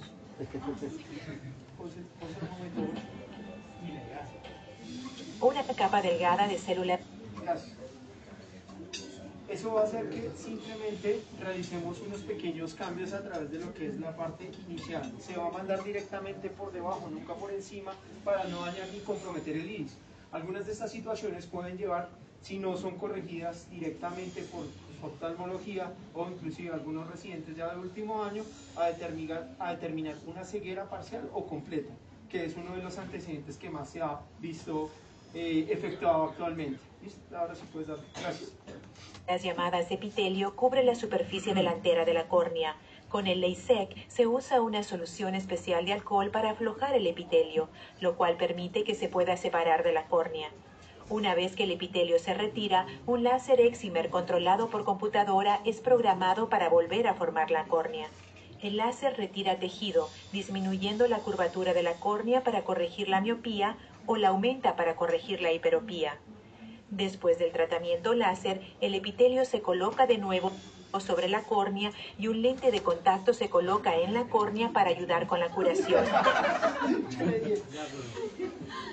Es que no queríamos que escucharan eso, pero se escuchó. Sí, será. Al comienzo de la técnica de la SEC se, se intentaba volver a coger ese epitelio que está todo con el, con el, con el alcohol, las uniones desmosólicas del epitelio se rompen. Lo que no las ocludes todas se rompen, entonces el epitelio queda hecho pedacitos, literalmente queda hecho pedacitos. Entonces uno intentaba coger ese epitelio y volver, eso no es tan fácil como en la, en la gráfica, poner otra vez todos esos pedacitos, ese epitelio ya es inviable, ya está muerto. Entonces lo que hacemos ahora es quitarlo, entonces ya no lo reponemos, que no sirve para nada. Lo que sí nos causa es una mayor probabilidad de infección y mayor probabilidad de hate, entonces ya no lo ponemos. Por eso se le llama la SEC. El láser así subepitelial queratomilepsis. Es un PRK.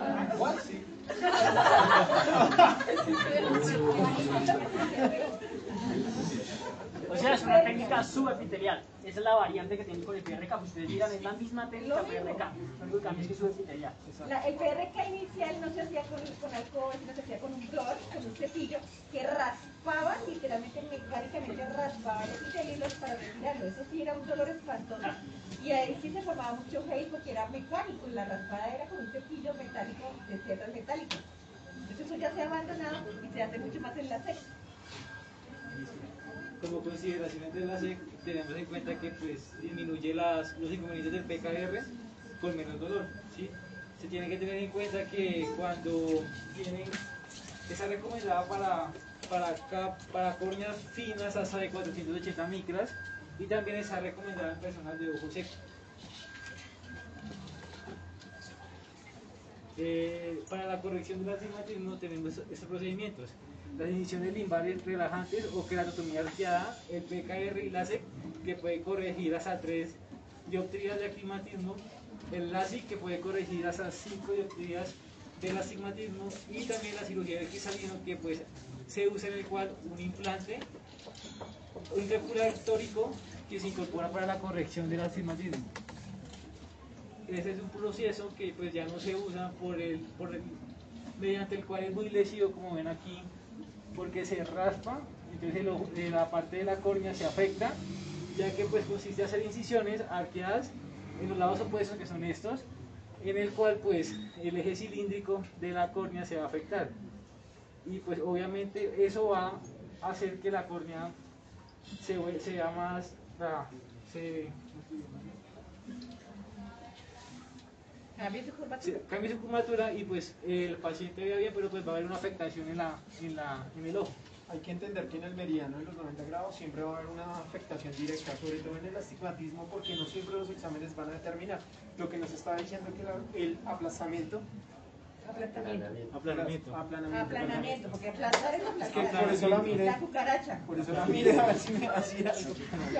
Resulta, mediante, resulta siempre mediante una técnica especial determinada que la pudimos ver ahorita con relación a lo que se está haciendo o se, está trabajando básicamente en lo de las cirugías correctivas, sobre todo en el astigmatismo, sobre todo en la CEG y la CIG, que una trabaja sobre el subepitelio y la otra trabaja sobre la córnea. Esa es una gran diferencia entre esas dos.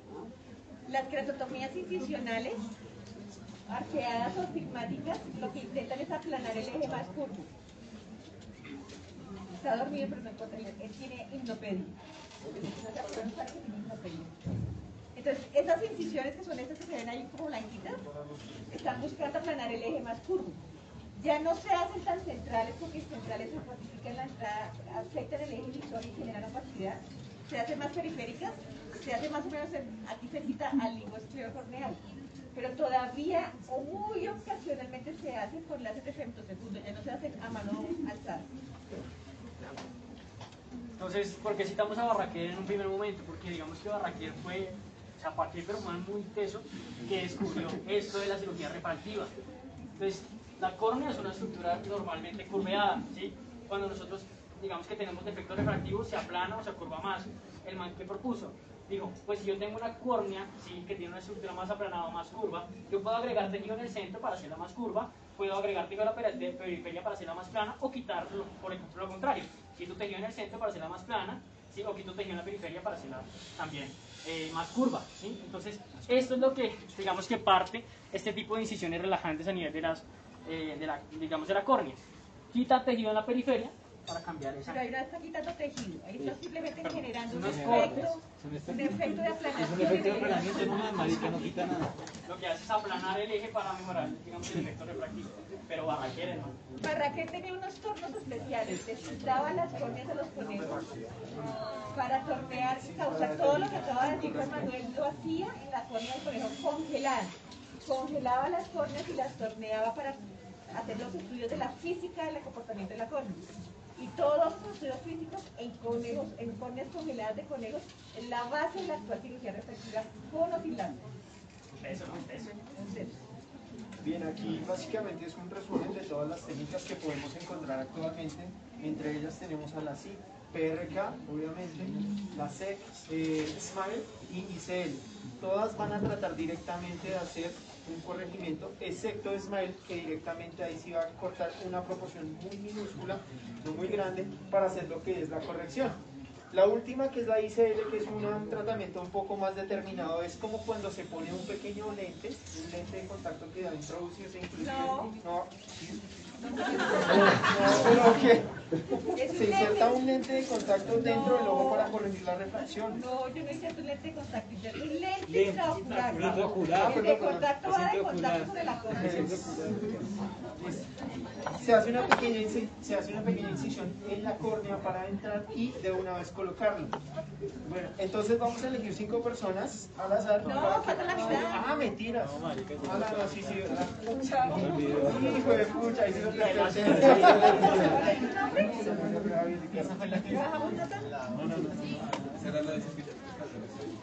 No, la sigue es esta anterior, esta es la silla. Esta es la sigue, esta es la del colgajo, la que utiliza un microferato.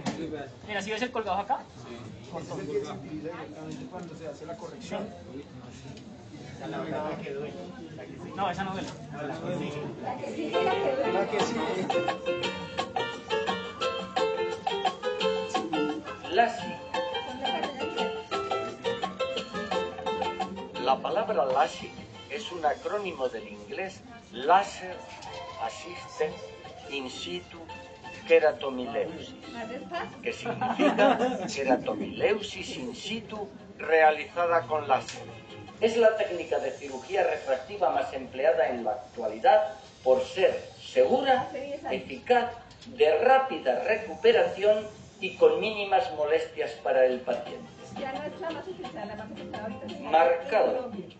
Después de colocar el separador de los párpados y anestesia tópica, se realiza un marcado en la córnea para garantizar la correcta realineación del colgajo al acabar la cirugía. Se lava el exceso de colorante con solución salina balanceada y se seca la superficie ocular Esta marcación queratomileusis.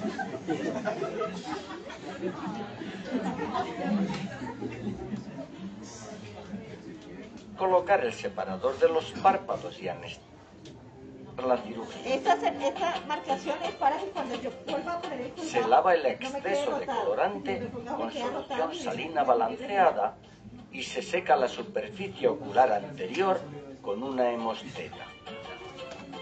Colgajo. Para realizar el colgajo se emplea un microqueratomo. Este es Su anillo de succión se adhiere al ojo con una bomba de vacío mientras se eleva la presión intraocular para hacer la córnea más rígida. Se acopla el cabezal del microqueratomo al anillo de succión y se activa el aparato para realizar el corte del colgajo. Ahí va a quedar. Con una espátula se levanta el colgajo que se deja plegado sobre sí mismo para evitar su desecación durante Fíjese la cirugía. Se seca el lecho corneal con una hemosteta. Ablación con láser de extímero. La eliminación de tejido corneal con láser de extímero se denomina ablación. El láser trabaja con luz ultravioleta. Produce una vaporización controlada del tejido corneal. Realiza cortes limpios y muy precisos sin lesionar el resto de estructuras oculares. En esta paciente se eliminaron seis dioptrías de miopía en cada ojo. Lavado y reposición del colgajo. El tejido. ablacionado se lava con solución salina balanceada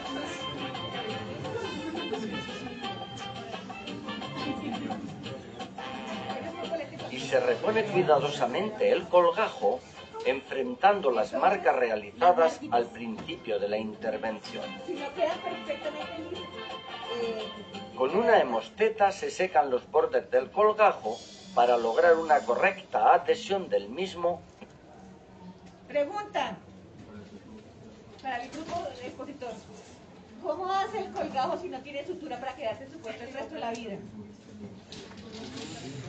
Pues se hace el reposicionamiento con el mecanismo, digamos, de... Ah, sí, ya lo repuse. ¿Cómo hace para que no se suelte? Porque yo me hago así y se suelta.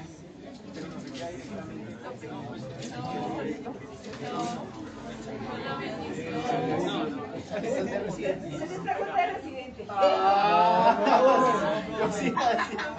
¿Recuerdan que les conté que las bombas del endotelio, la última capa más adentro de la córnea, son bombas que sacan agua de la córnea hacia adentro del ojo? Con esa función de bomba es que se mantiene en su puesto el colgajo endotelial y no requiere sutura. Pero si yo me hago así con suficiente fuerza, soy tan capaz de romper esas bombas y movilizar el colgajo. Y después hay que plancharlo, hay que volverlo a poner, volverlo a poner. Eso se pliega, se pliega sobre sí mismo como una falda alisada. para toda la vida? Se deja sobre todo en el primer mes, pero para toda la vida por, por golpes fuertes. Por eso se ha abandonado tanto esta técnica. Porque el paciente se quitaba, se levantaba sin querer, sin darse cuenta. ¡Ah! No le láser y llega con el flap como una falda frisada. ¿Se han visto una falda frisada? y después toca volverlo a aplanar a que vuelva a quedar liso. Y, volver, y lograr eso es bien complejo.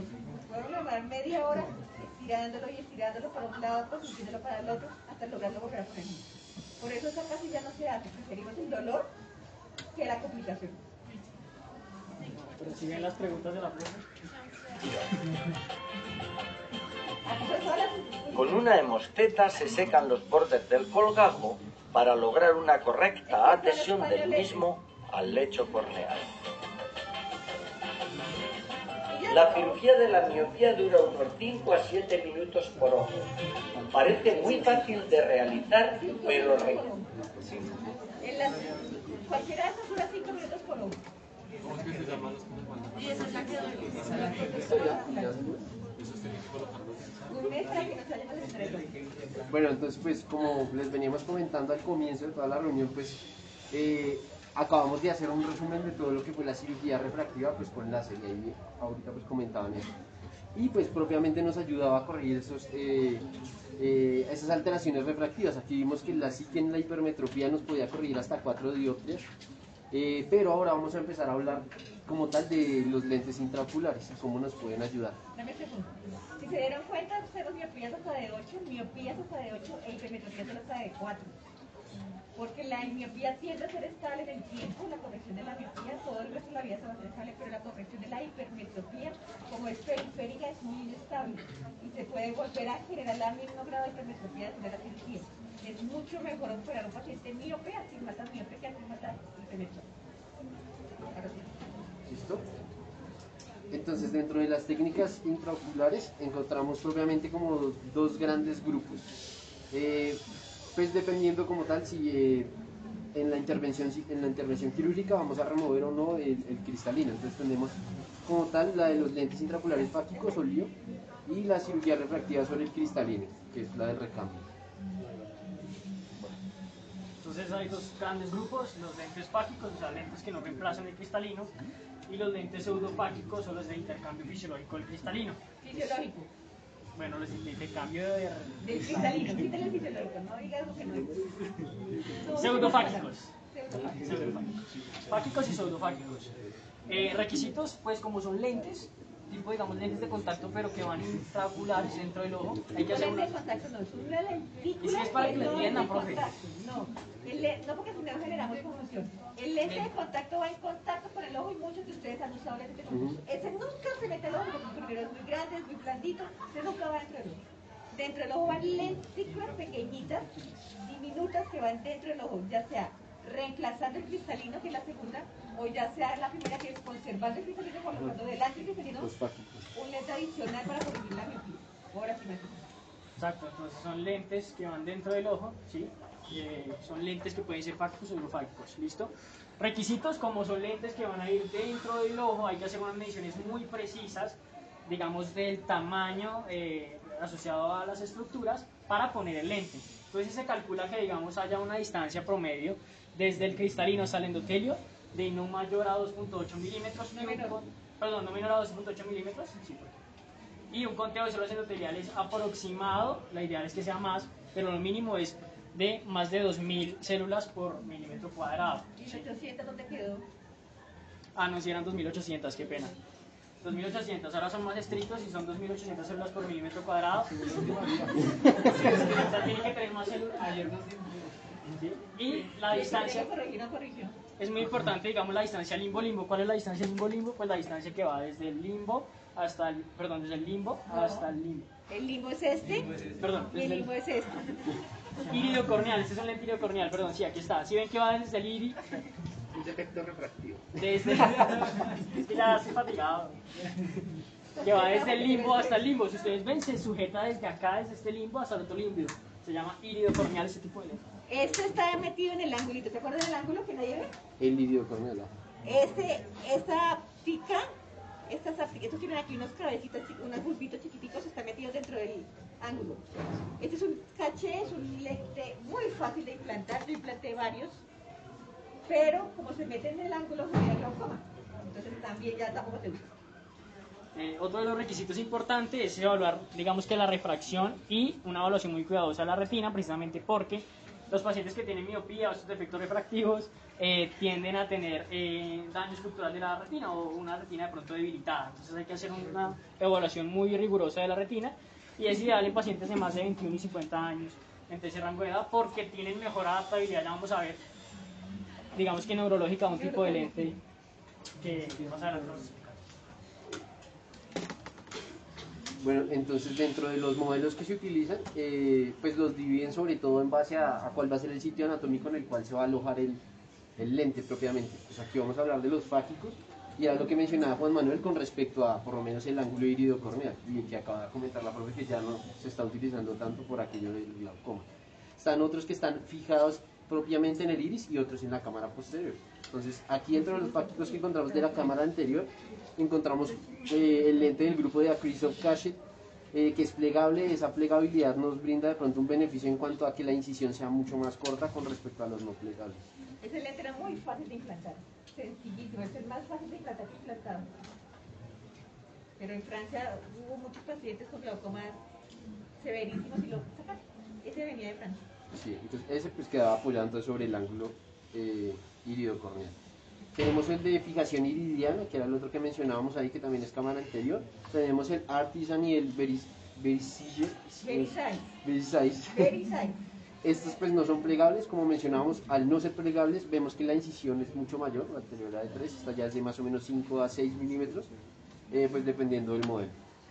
Eh, los modelos que tendrían en estos momentos Artiflex y Veriflex, que ya son plegables y eh, pues se pueden implantar ya con incisiones más pequeñas.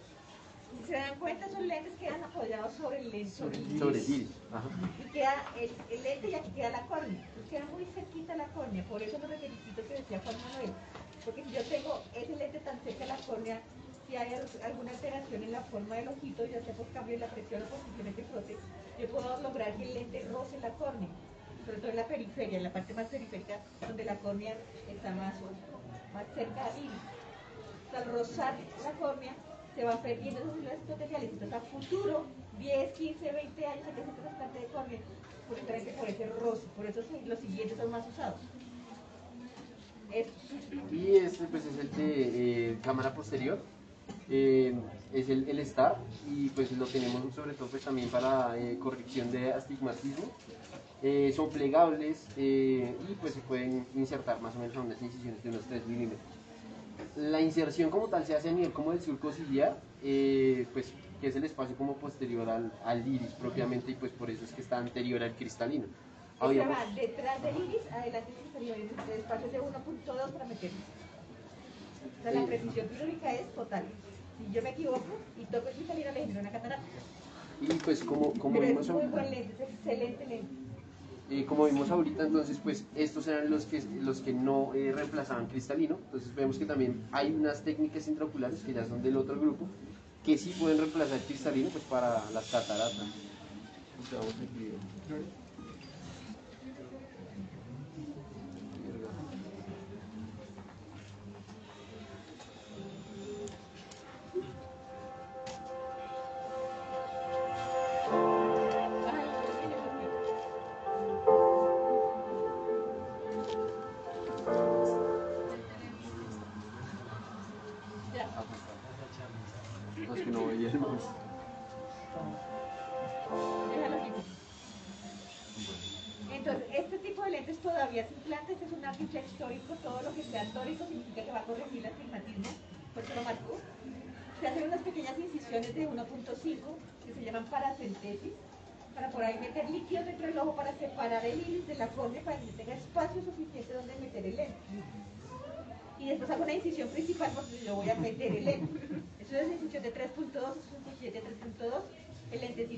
Lentecito es un lentecito semiplegable, no es del todo plegable como los lentes de catarata, es semiplegable.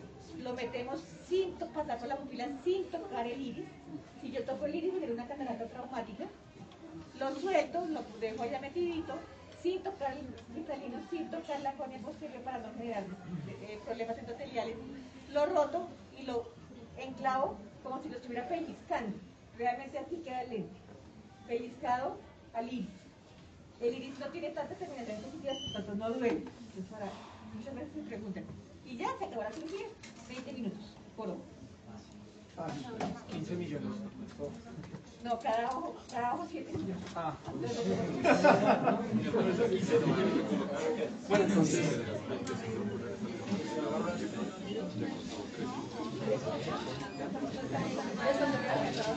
Entonces, en cuanto al recambio refractivo del cristalino, el RRC básicamente es una técnica que consiste en una. eh, se hace una incisión de alrededor de 2.5 milímetros a nivel de la córnea y por medio de un paco emulsificador se hace un reemplazo del lente intraocular. Eh, este procedimiento principalmente está indicado en defectos refractarios altos. eh, ¿Defectos qué? Perdón, refractivos, perdón, perdón, perdón. Eh, particularmente eh, hipermetropías y en pacientes de, eh, por ejemplo, de 50 años que tengan pues eh, antecedentes de presbicia. En este lo que voy a hacer es sacar el cristalino transparente, que todavía no tiene catarata, pero que tengo un defecto refractivo super alto y le voy a colocar una lente que va a reemplazar la función del cristalino. En el anterior yo no tocaba el cristalino para nada, aquí voy a reemplazar la función del cristalino con una lente.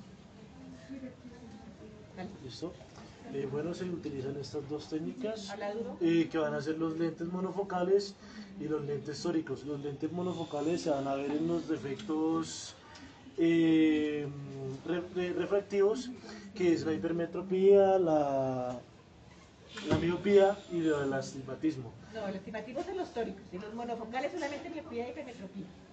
Ah, ok, listo. Y en los tóricos principalmente, esto eh, corrige el astigmatismo ya que es producido por la curvatura del cristalino o la córnea, ya que se puede llamar un astigmatismo eh, corneal o un astigmatismo eh, regular. Lenticular. Ok. Video. No escucho nada.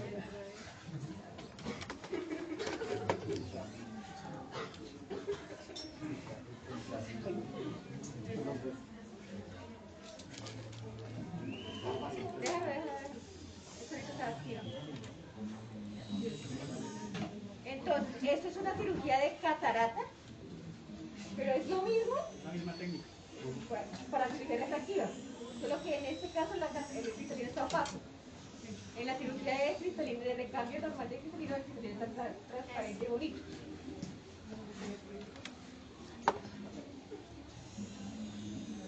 Entonces, simplemente lo que vamos a hacer ahorita es retirar la cápsula anterior. ¿Se acuerdan de las cápsulas de cristalino que hablamos en anatomía?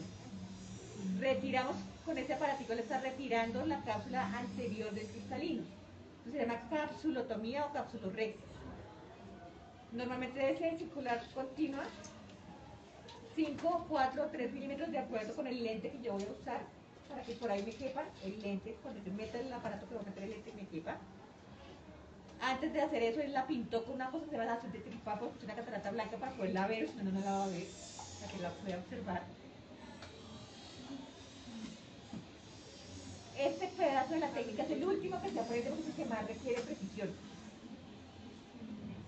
Ahí lo que vamos a hacer ahora es la facoemulsificación, o sea, vamos a coger una catarata en este caso, en caso de cristalino transparente es mucho más sencillo, en este caso que está opaco es más difícil, y vamos a emulsificar, volverlo absorbible, chuparlo por, por aspiración, todo el contenido del saco capsular, o sea, todo el núcleo del cristalino se va a aspirar por facoemulsificación. Se emulsifica y se aspira con el mismo aparato, ese aparato se llama el facoemulsificador. Entonces, primero lo rompe, lo rota. En catarata es un poco más lenta porque está más dura. En cirugía refractiva simplemente se aspira porque si no está nada duro no requiere casi ninguna fuerza ni poder de paco.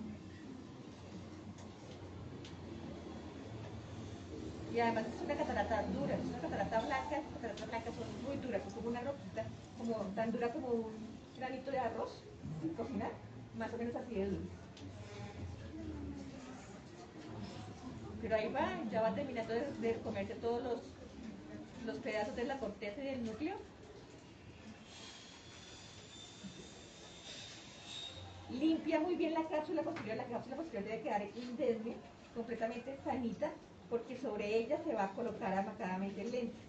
Si la cápsula se rompe, no se puede colocar en el sitio donde yo pretendí colocarlo inicialmente, se va a colocar en el sul. Pero cuando la cápsula no se rompe, si ven que ese lente sí es plegable, a diferencia del antiflex, ese lente es completamente plegable, es una IQ de alto, porque lo sé porque tiene cromóforo amarillo, es el único lente que tiene cromóforo amarillo, porque sé cuál lente es. Derecho saber qué lentes son, estos tipos. Se lava, se limpia, se reposiciona. Algunos colocan un punto, otros no colocan el punto. Eso es ya gusto del cirujano y se acabó la crisis. ¿Usted no coloca punto? Yo no coloco. Me parece que por el punto, por el canal de que hace la sutura, puede entrar una bacteria. Y le tenemos pánico en el tratamiento.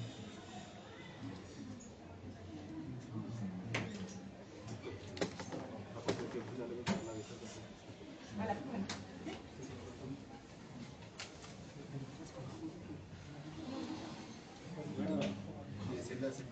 Entonces ya para finalizar, los tres tipos de lentes, recuerden los monofocales, un solo tipo de graduación, ideales para hipermetropía, tóricos, astigmatismo, tóricos están bien por la forma, lente que tiene una forma un poco diferente. Y multifocales, multifoco, digamos que permite, eh, exacto, permite cambiar diferentes focos de esa re- capacidad refractiva, ¿sí? pero tiene algo que es, eh, digamos que una adaptabilidad, un periodo de adaptabilidad neurosensorial. ¿Qué pasa? Como son multifocales, digamos que en las personas a las que los se implanta, tienen que hacer una, digamos que unos meses, unos periodos de prueba de adaptación neurosensorial para poder adaptarse a esa multifocalidad que tiene en su nuevo lente. Entonces es algo que, pues, hay un grupo muy selecto de pacientes realmente a los que se les hace esta técnica porque son pacientes que, a los cuales se le puede ver una capacidad de adaptación alta a este tipo de lente. No es fácil poder adaptar el lente o un lente que uno le implantan a ver de lejos y a ver de cerca y uno adaptarlo neurosensorialmente. Hagan en cuenta que es como no tener la capacidad de ver de aquí de lejos en acomodación directa, sino uno tener que inducir la señal y mirar de lejos. que tiene exclusión como de edad. Sí, la multifocalidad es natural en todos, en todos ustedes, en mí ya no. Ustedes por acomodación logran la multifocalidad, pero esta multifocalidad se está logrando desde el punto de vista óptico, que es una forma diferente de lograr multifocalidad, hay que pensarla, hay que hacer gasto energético cognitivamente hablando. Lo mismo pasa con que siempre es bici. Los lentes multifocales, entonces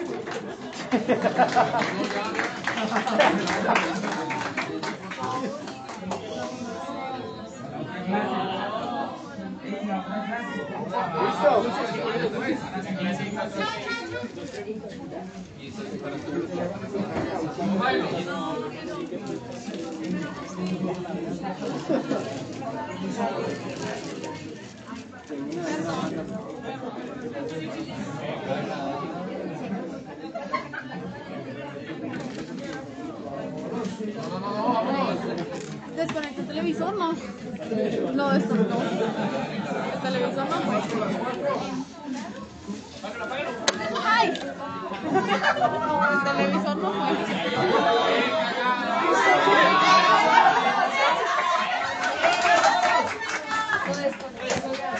fue.